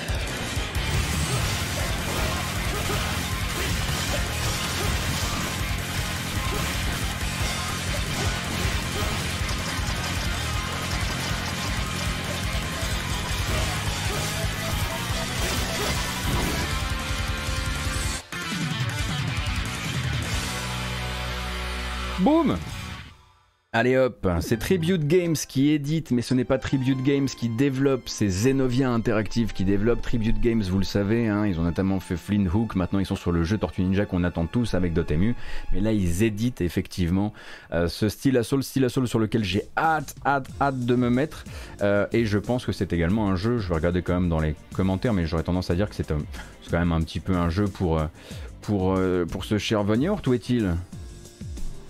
C'est vrai qu'il y avait de la cowbell dans le... En tout cas, ça a l'air très très cool. Et donc le... Euh, alors, il y avait écrit 28 septembre ici, mais il y avait écrit 24 septembre là. Il est très possible que le jeu se sorte avec quelques jours d'avance sur Switch. Je vous laisse surveiller ça, hein. vous connaissez un peu la tambouille. Euh, d'habitude, euh, D'habitude, quand je me trompe, de toute façon, c'est vous qui me le rappelez régulièrement. Ensuite, un petit peu de flip, un petit peu de first person, ça fait longtemps, mais ces temps-ci, on, en repasse un petit peu. Euh, celui-ci arrive le 30 septembre et principalement sur PC, on le comprend, et probablement principalement euh, sur Switch. Euh, sur Switch. sur Steam. Il s'appelle Industria. Et si vous regardez juste son, cover art, on va dire, sa, jaquette, n'est-ce pas vous allez avoir l'impression que c'est un jeu de, bah, justement, de construction industrielle, sauf que pas du tout. Mais alors pas du tout, du tout.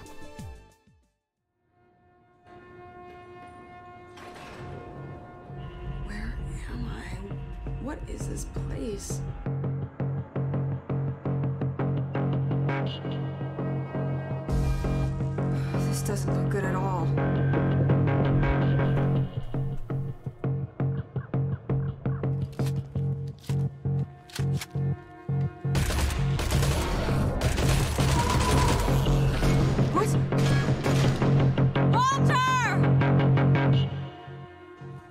Il y a un truc dans le sound design qui est assez cool là quand même. 30 septembre, Arrivé donc euh, sur PC avant toute chose. Alors bon bah là euh, clairement le jeu il avait vraiment pas envie de vous montrer quoi que ce soit, il avait pas envie de vous montrer euh, genre c'est quoi c'est quoi mon gameplay? Pas. pas envie de pas envie se, de se vautrer là-dedans le mystère avant tout évidemment. Un autre jeu qui lui aussi va euh, quitter bah, justement le monde du PC, mais cette fois-ci pour arriver sur PS4 et Xbox One. Celui-ci, j'aimerais pas y jouer sur console, mais après vous faites bien ce que vous voulez. Il s'agit en l'occurrence donc une édition de chez Playtonic Friends. On rappelle que Playtonic a maintenant un, label qui s'appelle Playtonic Friends avec lequel ils éditent des trucs, notamment ces versions console de BPM, Bullets per Minute, qui est donc la rencontre d'un shooter en vue FPS et d'un jeu de rythme plutôt typé euh, Crypt of the Necrodancer. En gros, vos actions, vous les calez sur le métronome ou elles marchent pas soit elles marchent pas, soit elles font moins de dommages.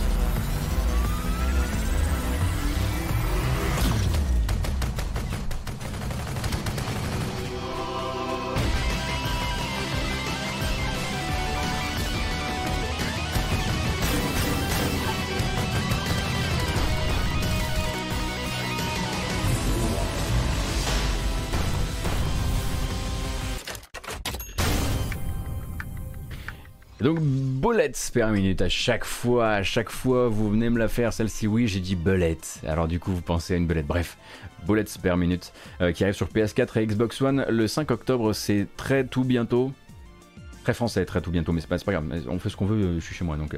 Euh, en l'occurrence on peut continuer avec le 12 octobre, 12, 12 octobre, 12 octobre vous savez ce que c'est, 12 octobre je m'en fous, je l'ai dit 850 fois, euh, donc vous savez très bien si je vous sors un, nouveau trailer pour un jeu à prévoir pour le 12 octobre, euh, voilà. Je, pense que vous voyez un petit peu de, quoi il s'agit. Je vais faire appel à votre, à votre mémoire. Euh, ah oui, d'accord. Ah oui, donc vous vous étiez calé sur plutôt sur tout ce qui est tout ce qui est jeu de mots accidentel quoi. Back 4 Blood, merci beaucoup Rosalita de me sortir de mes limbes. Back 4 Blood qui du coup bah, se prépare pour le 2 octobre, lui ne se décale pas, c'est bien la première fois, euh, et du coup euh, se montre avec un nouveau trailer de campagne, ils appellent ça comme ça, euh, qui va principalement être le moment j'imagine de refaire confiance, refaire connaissance avec les personnages.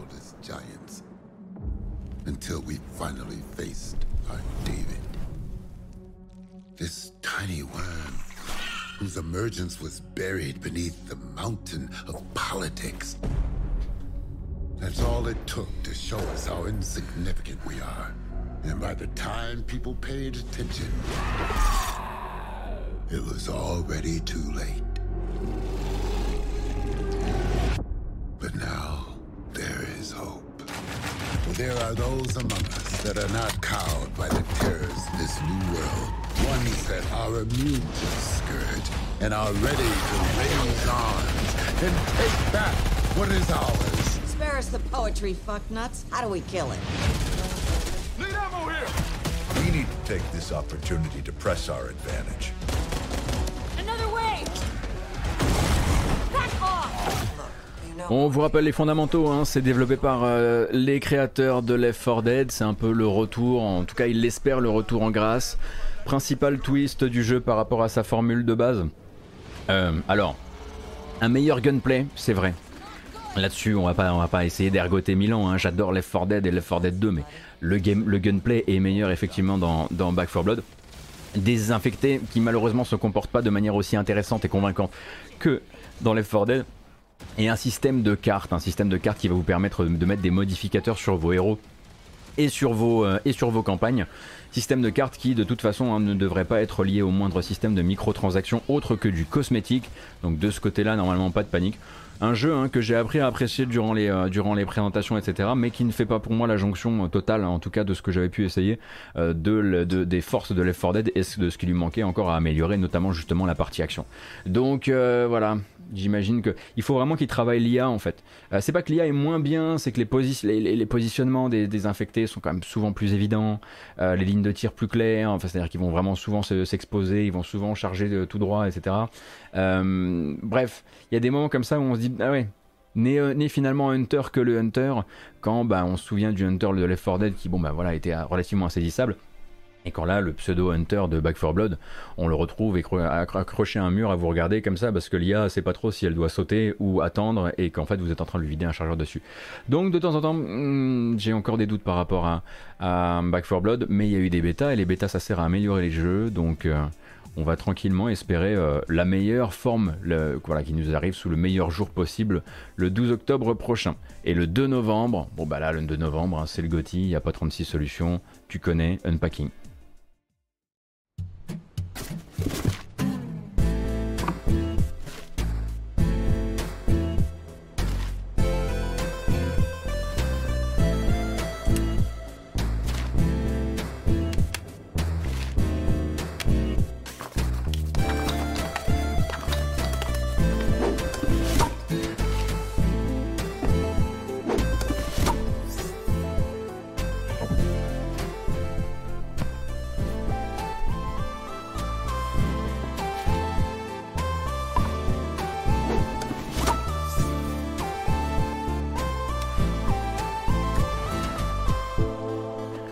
Je vous, vous explique pas le concept, je pense que vous avez capté, hein. c'est un jeu d'emménagement. Voilà. La meilleure partie du déménagement. Enfin, en ce qui me concerne, mais il y a des autres qui trouvent que c'est pas forcément euh, la meilleure partie du déménagement. À partir du 2 novembre 2021, donc des scènes de réemménagement, de déballage de carton euh, dans Unpacking donc qui arrive. Alors là, vous avez la, voilà, c'est la totale. Hein. Ce sera donc arrivé euh, sur Switch, sur Xbox, sur PC, via Steam, Humble Store. Euh, Windows Store également, j'imagine aussi, et dans le Game Pass. Et surtout, ne bougez pas le bureau de 8 cm sur la gauche comme je viens de le faire. Vous voyez, ça me fait faire des mouvements de. Voilà, ça me fait des, mouvements d'épaule de droite. Euh, le 16 novembre sur PS4 et Switch, vous pourrez peut-être rattraper votre retard si vous n'avez pas eu le temps de le faire sur The Wild at Heart, un jeu très joli, toujours convaincant selon les tests d'un point de vue du gameplay, une sorte de Pikmin extrêmement extrêmement travaillé sur sa DA, euh, et donc arrivé sur PS4 et Switch le 16 novembre.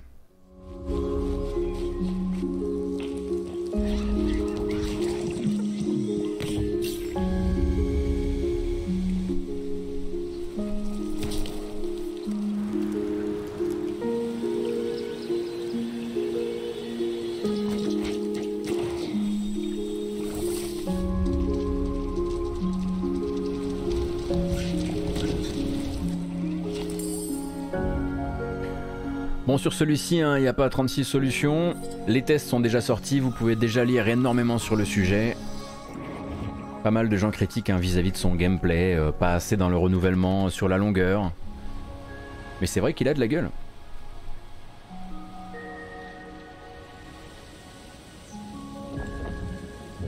Et allez, parce que je sais que vous aimez rien moins qu'un bon froid chaud ou chaud froid selon le sens qui que vous préférez. Le 17 février 2022, je fais la rencontre de mon main dans King of Fighters 15.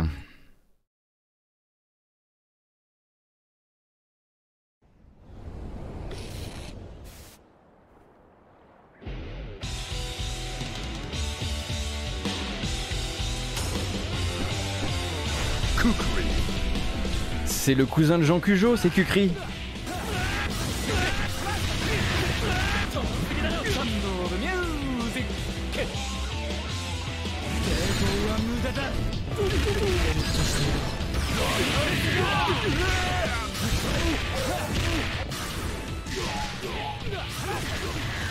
Franchement, on a tout vu. Hein. Et ça fait des mois hein, qu'on regarde des bandes annonces de, de KOF 15.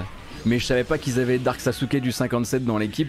Et je me dois du coup euh, de, bah, de souscrire à sa proposition artistique euh, totale.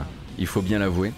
Et donc Kukri, euh, donc je, voilà, je, déclare ce sera mon main, arrive dans le jeu et le jeu, on rappelle, a désormais une date de sortie le 17 février prochain sur Xbox, sur PlayStation et sur PC.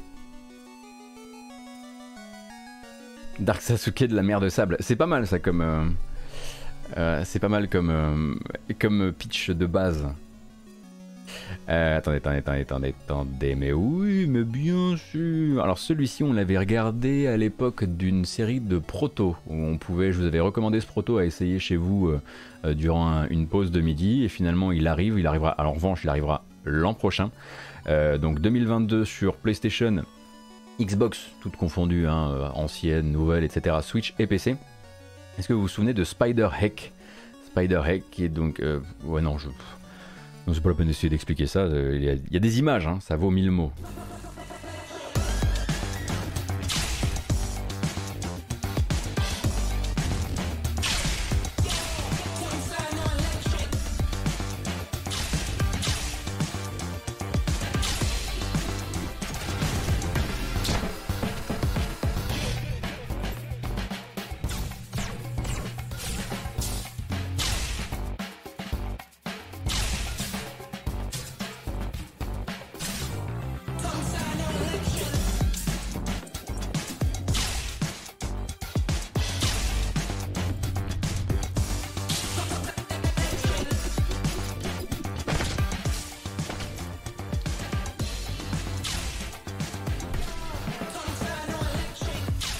C'est effectivement une sorte de stick fight, mais avec des araignées et des sabres laser. Alors il y a une bêta jouable a priori dès maintenant et le jeu arrive en 2022. Oui, bah il y a toujours la bêta en fait qui doit être la bêta itch.io si je dis pas de bêtises. C'est donc jouable de 2 à 4 joueurs, donc des défis, euh, couch co-op. Euh, c'est euh, c'est retrouvons-nous tous vaccinés sur le même canapé.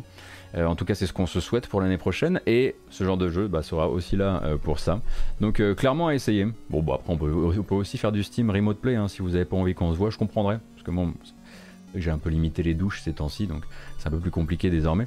Euh, Splash Team, la Splash Team qui avait donc fait Splasher, est désormais au travail avec Tiny Build. Tiny Build, donc l'éditeur qui nous vient d'Europe de l'Est et qui éditera leur prochain jeu à l'été 2022. Là, ça fait quand même de la distance avec nous, euh, qui arrivera sur PlayStation, sur Xbox, sur Switch et sur PC. Là, en l'occurrence, toutes les consoles, sauf si d'ici là, la PlayStation 6 est sortie. Arrêtez avec les news sur la PlayStation 6, s'il vous plaît. Euh, il s'agit de Tinykin. Et Tinykin, avant de vous montrer la bande-annonce, je suis obligé un minimum de faire un disclaimer, hein, puisque euh, l'une des personnes qui s'occupe de la direction artistique de, de Tinykin n'est autre que Simon. Simon qui s'est occupé beaucoup euh, de Gamecult, qui est sur le chat, salut Simon, mais qui s'est aussi occupé de faire les émotes de cette chaîne. Donc grosse, immense collusion. I'm Romain from Splash Team and I'm with Marie. Hi, I am Marie from Splash Team. Let's talk about our new game, Tinykin. In Tinykin, you play as Milo, a scientist from another planet who is looking for Earth and accidentally lands in a house that is very big and frozen in time. Milo has to collect hundreds of little creatures named the Tinykin to explore this mysterious place, solve puzzles, and find out what's happening before getting back home. Tinykin but alors you are French. Lot of exploration, which means you'll visit a lot of places and see what you can reach and get to. Milo can use the tiny Tinykin to expand his abilities, and, glad for him, you'll find new species with different powers in every room. Like the green Tinykins that can stand on top of each other and help you reach higher places. Or the pink ones that are stronger than Milo and can lift objects bigger than him. But they are not the only ones. Donc bah là aussi, hein, on retrouve effectivement un petit bout de, un petit bout de Pikmin. C'était la matinée, la matinale Pikmin.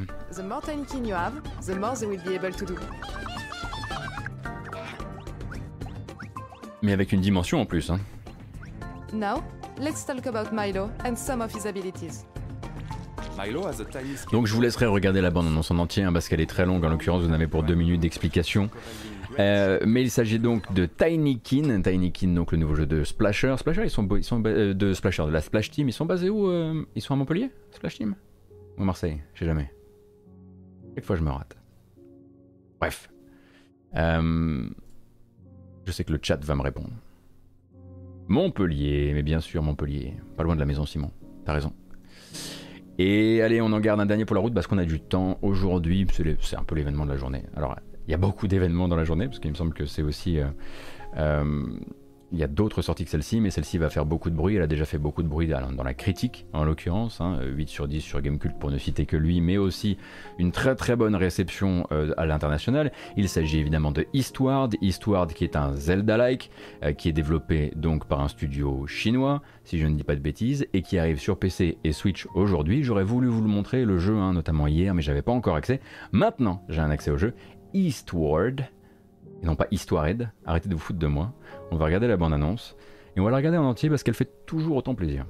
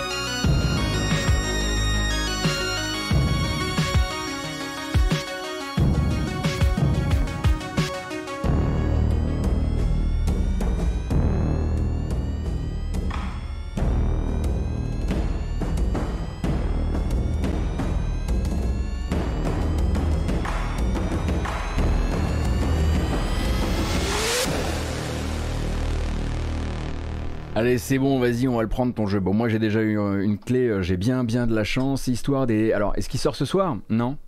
Non, non. Qu'est-ce que vous foutez là? Il est sorti en fait. Il est, il est là, vous pouvez l'aller sur Steam, il est là à 25 euros, c'est bon, vous l'achetez. Euh, il me semble que c'est également le cas sur, sur Switch. également, bah voilà, c'est confirmé, par le chat. Donc BO par Joel Corelitz, la BO est disponible sur Bandcamp, comme ça vous avez toutes les infos. Et le jeu est actuellement plutôt bien reçu. Je suis sûr, là je vois Atomium qui est en train de lancer un live. On, sait, on, connaît, on sait très bien qu'il est, c'est à ça qu'il va jouer, je pense, si c'est pas déjà fait. Peut-être que c'était fait hier, j'en sais rien. Euh, et voilà, le jeu est plutôt bien reçu. J'entends dire, j'ai même entendu par-ci par-là, on est à ça du chef-d'œuvre. Attention, en revanche, grosse durée de vie à prévoir sur une partie, on va dire moyenne. Il semblerait qu'on dépasse quand même la vingtaine d'heures. Donc euh, merci, hein, euh, pour notre semaine, qui est déjà bien dans les, bien dans les choux de partout, puisqu'il y a aussi Toem, et il y a aussi Aragami 2, et il y a... Bref, vous savez ce qu'on fera Demain matin, on fera un récap, comme on a fait un récap lundi des jeux qui devaient sortir cette semaine, on fera un récap euh, des jeux qui sont sortis et en gros de leur réception critique un petit peu, histoire de vous permettre un petit peu de vous placer et de savoir comment vous allez étager tout ça dans le temps. Je pense que c'est plutôt une, euh, un truc qui peut être intéressant pour tout le monde. Et là-dessus, ben nous, il est 11h23, on a un tout petit peu d'avance. Euh, et... Et on va pouvoir y aller, non? Attendez, attendez. Ah, ah, Tales of Arise. J'ai rien, j'ai rien oublié. J'ai rien oublié. Hein, les news, on est bon là. Et donc on ne parle pas de l'update de Valheim qui doit sortir aujourd'hui. Je vois qu'on n'aime pas la réussite. non, bah non, les ultra riches c'est terminé pour nous. Euh, on va où? Oh, Je vais vous trouver un endroit où aller, rassurez-vous, ça y a pas de souci. Mais avant ça, on on refait quelques étirements rapides. Hein C'est quoi sa spécificité à histoire de Edwin PNL bah, C'est un Zelda-like, donc de l'aventure, du puzzle, de l'action, avec une DA pixel art très particulière, parce qu'on sent effectivement une, une, une, voilà, une patte artistique qu'on n'a pas l'habitude de voir sur ce genre de traitement de jeu un peu rétro, parce que en l'occurrence le jeu vient de Chine. Et il me semble que dans les réussites, euh, dans les sorties récentes de jeux qui nous viennent d'Asie, et non pas du Japon, hein, mais voilà, de, euh, de Corée ou de, euh, ou, de, ou de Chine, ça fait partie de ces jeux qui ont été très très bien reçus par la critique et donc qui arrivent à tout réussir, euh, le gameplay, euh, euh, une, une, patte qui est la leur, qui ne ressemble pas trop à un jeu qu'on a déjà vu aussi, parce que vous savez qu'il y a beaucoup de studios, notamment ceux qui travaillent très très fort sur la technique actuellement en Chine, à Taïwan, à Hong Kong, etc., qui bossent surtout sur des jeux qui ressemblent déjà à, un jeu, à des jeux qu'on connaît. Moguri est sur Histoire également, donc on verra si ça fera peut-être partie de, des candidats au raid. Bon, en tout cas, prenez grand soin de vous. J'espère que ça vous a plu ce matin. Encore une fois, cette vidéo s'en va sur YouTube avec une version chapitrée que vous pourrez consulter tranquillement. N'hésitez pas à euh, like and subscribe si le truc vous intéresse. Moi, ça m'aide énormément parce que la découvrabilité sur Twitch, c'est zéro. Euh, donc, merci beaucoup. Et puis aussi une version en audio qui s'en va sur les plateformes de podcast, Google Podcast, Apple Podcast, Podcast Addict, Spotify et puisque bah, c'est comme ça que manifestement on m'imite maintenant du côté d'Alice Blaze, euh, si vous voulez soutenir la matinale autrement que par l'écosystème Amazon Twitch, vous pouvez le faire sur Utip avec utip.io slash gotos. Et si vous mettez slash tip à la fin, vous tombez directement sur l'interface de tip, c'est un truc de malade. Euh, c'est bon, je vais peut-être la fermer. Merci beaucoup à toutes les personnes qui ont décidé de follow et de, euh, et de soutenir la chaîne aujourd'hui. Prenez grand soin de vous, excellente journée, rendez-vous demain pour les news jeux vidéo à 9h et non pas à 13h, ce ne sera pas une grâce matinale. Oui, oui, oui, non, c'est bien comme ça, c'est bien. A plus.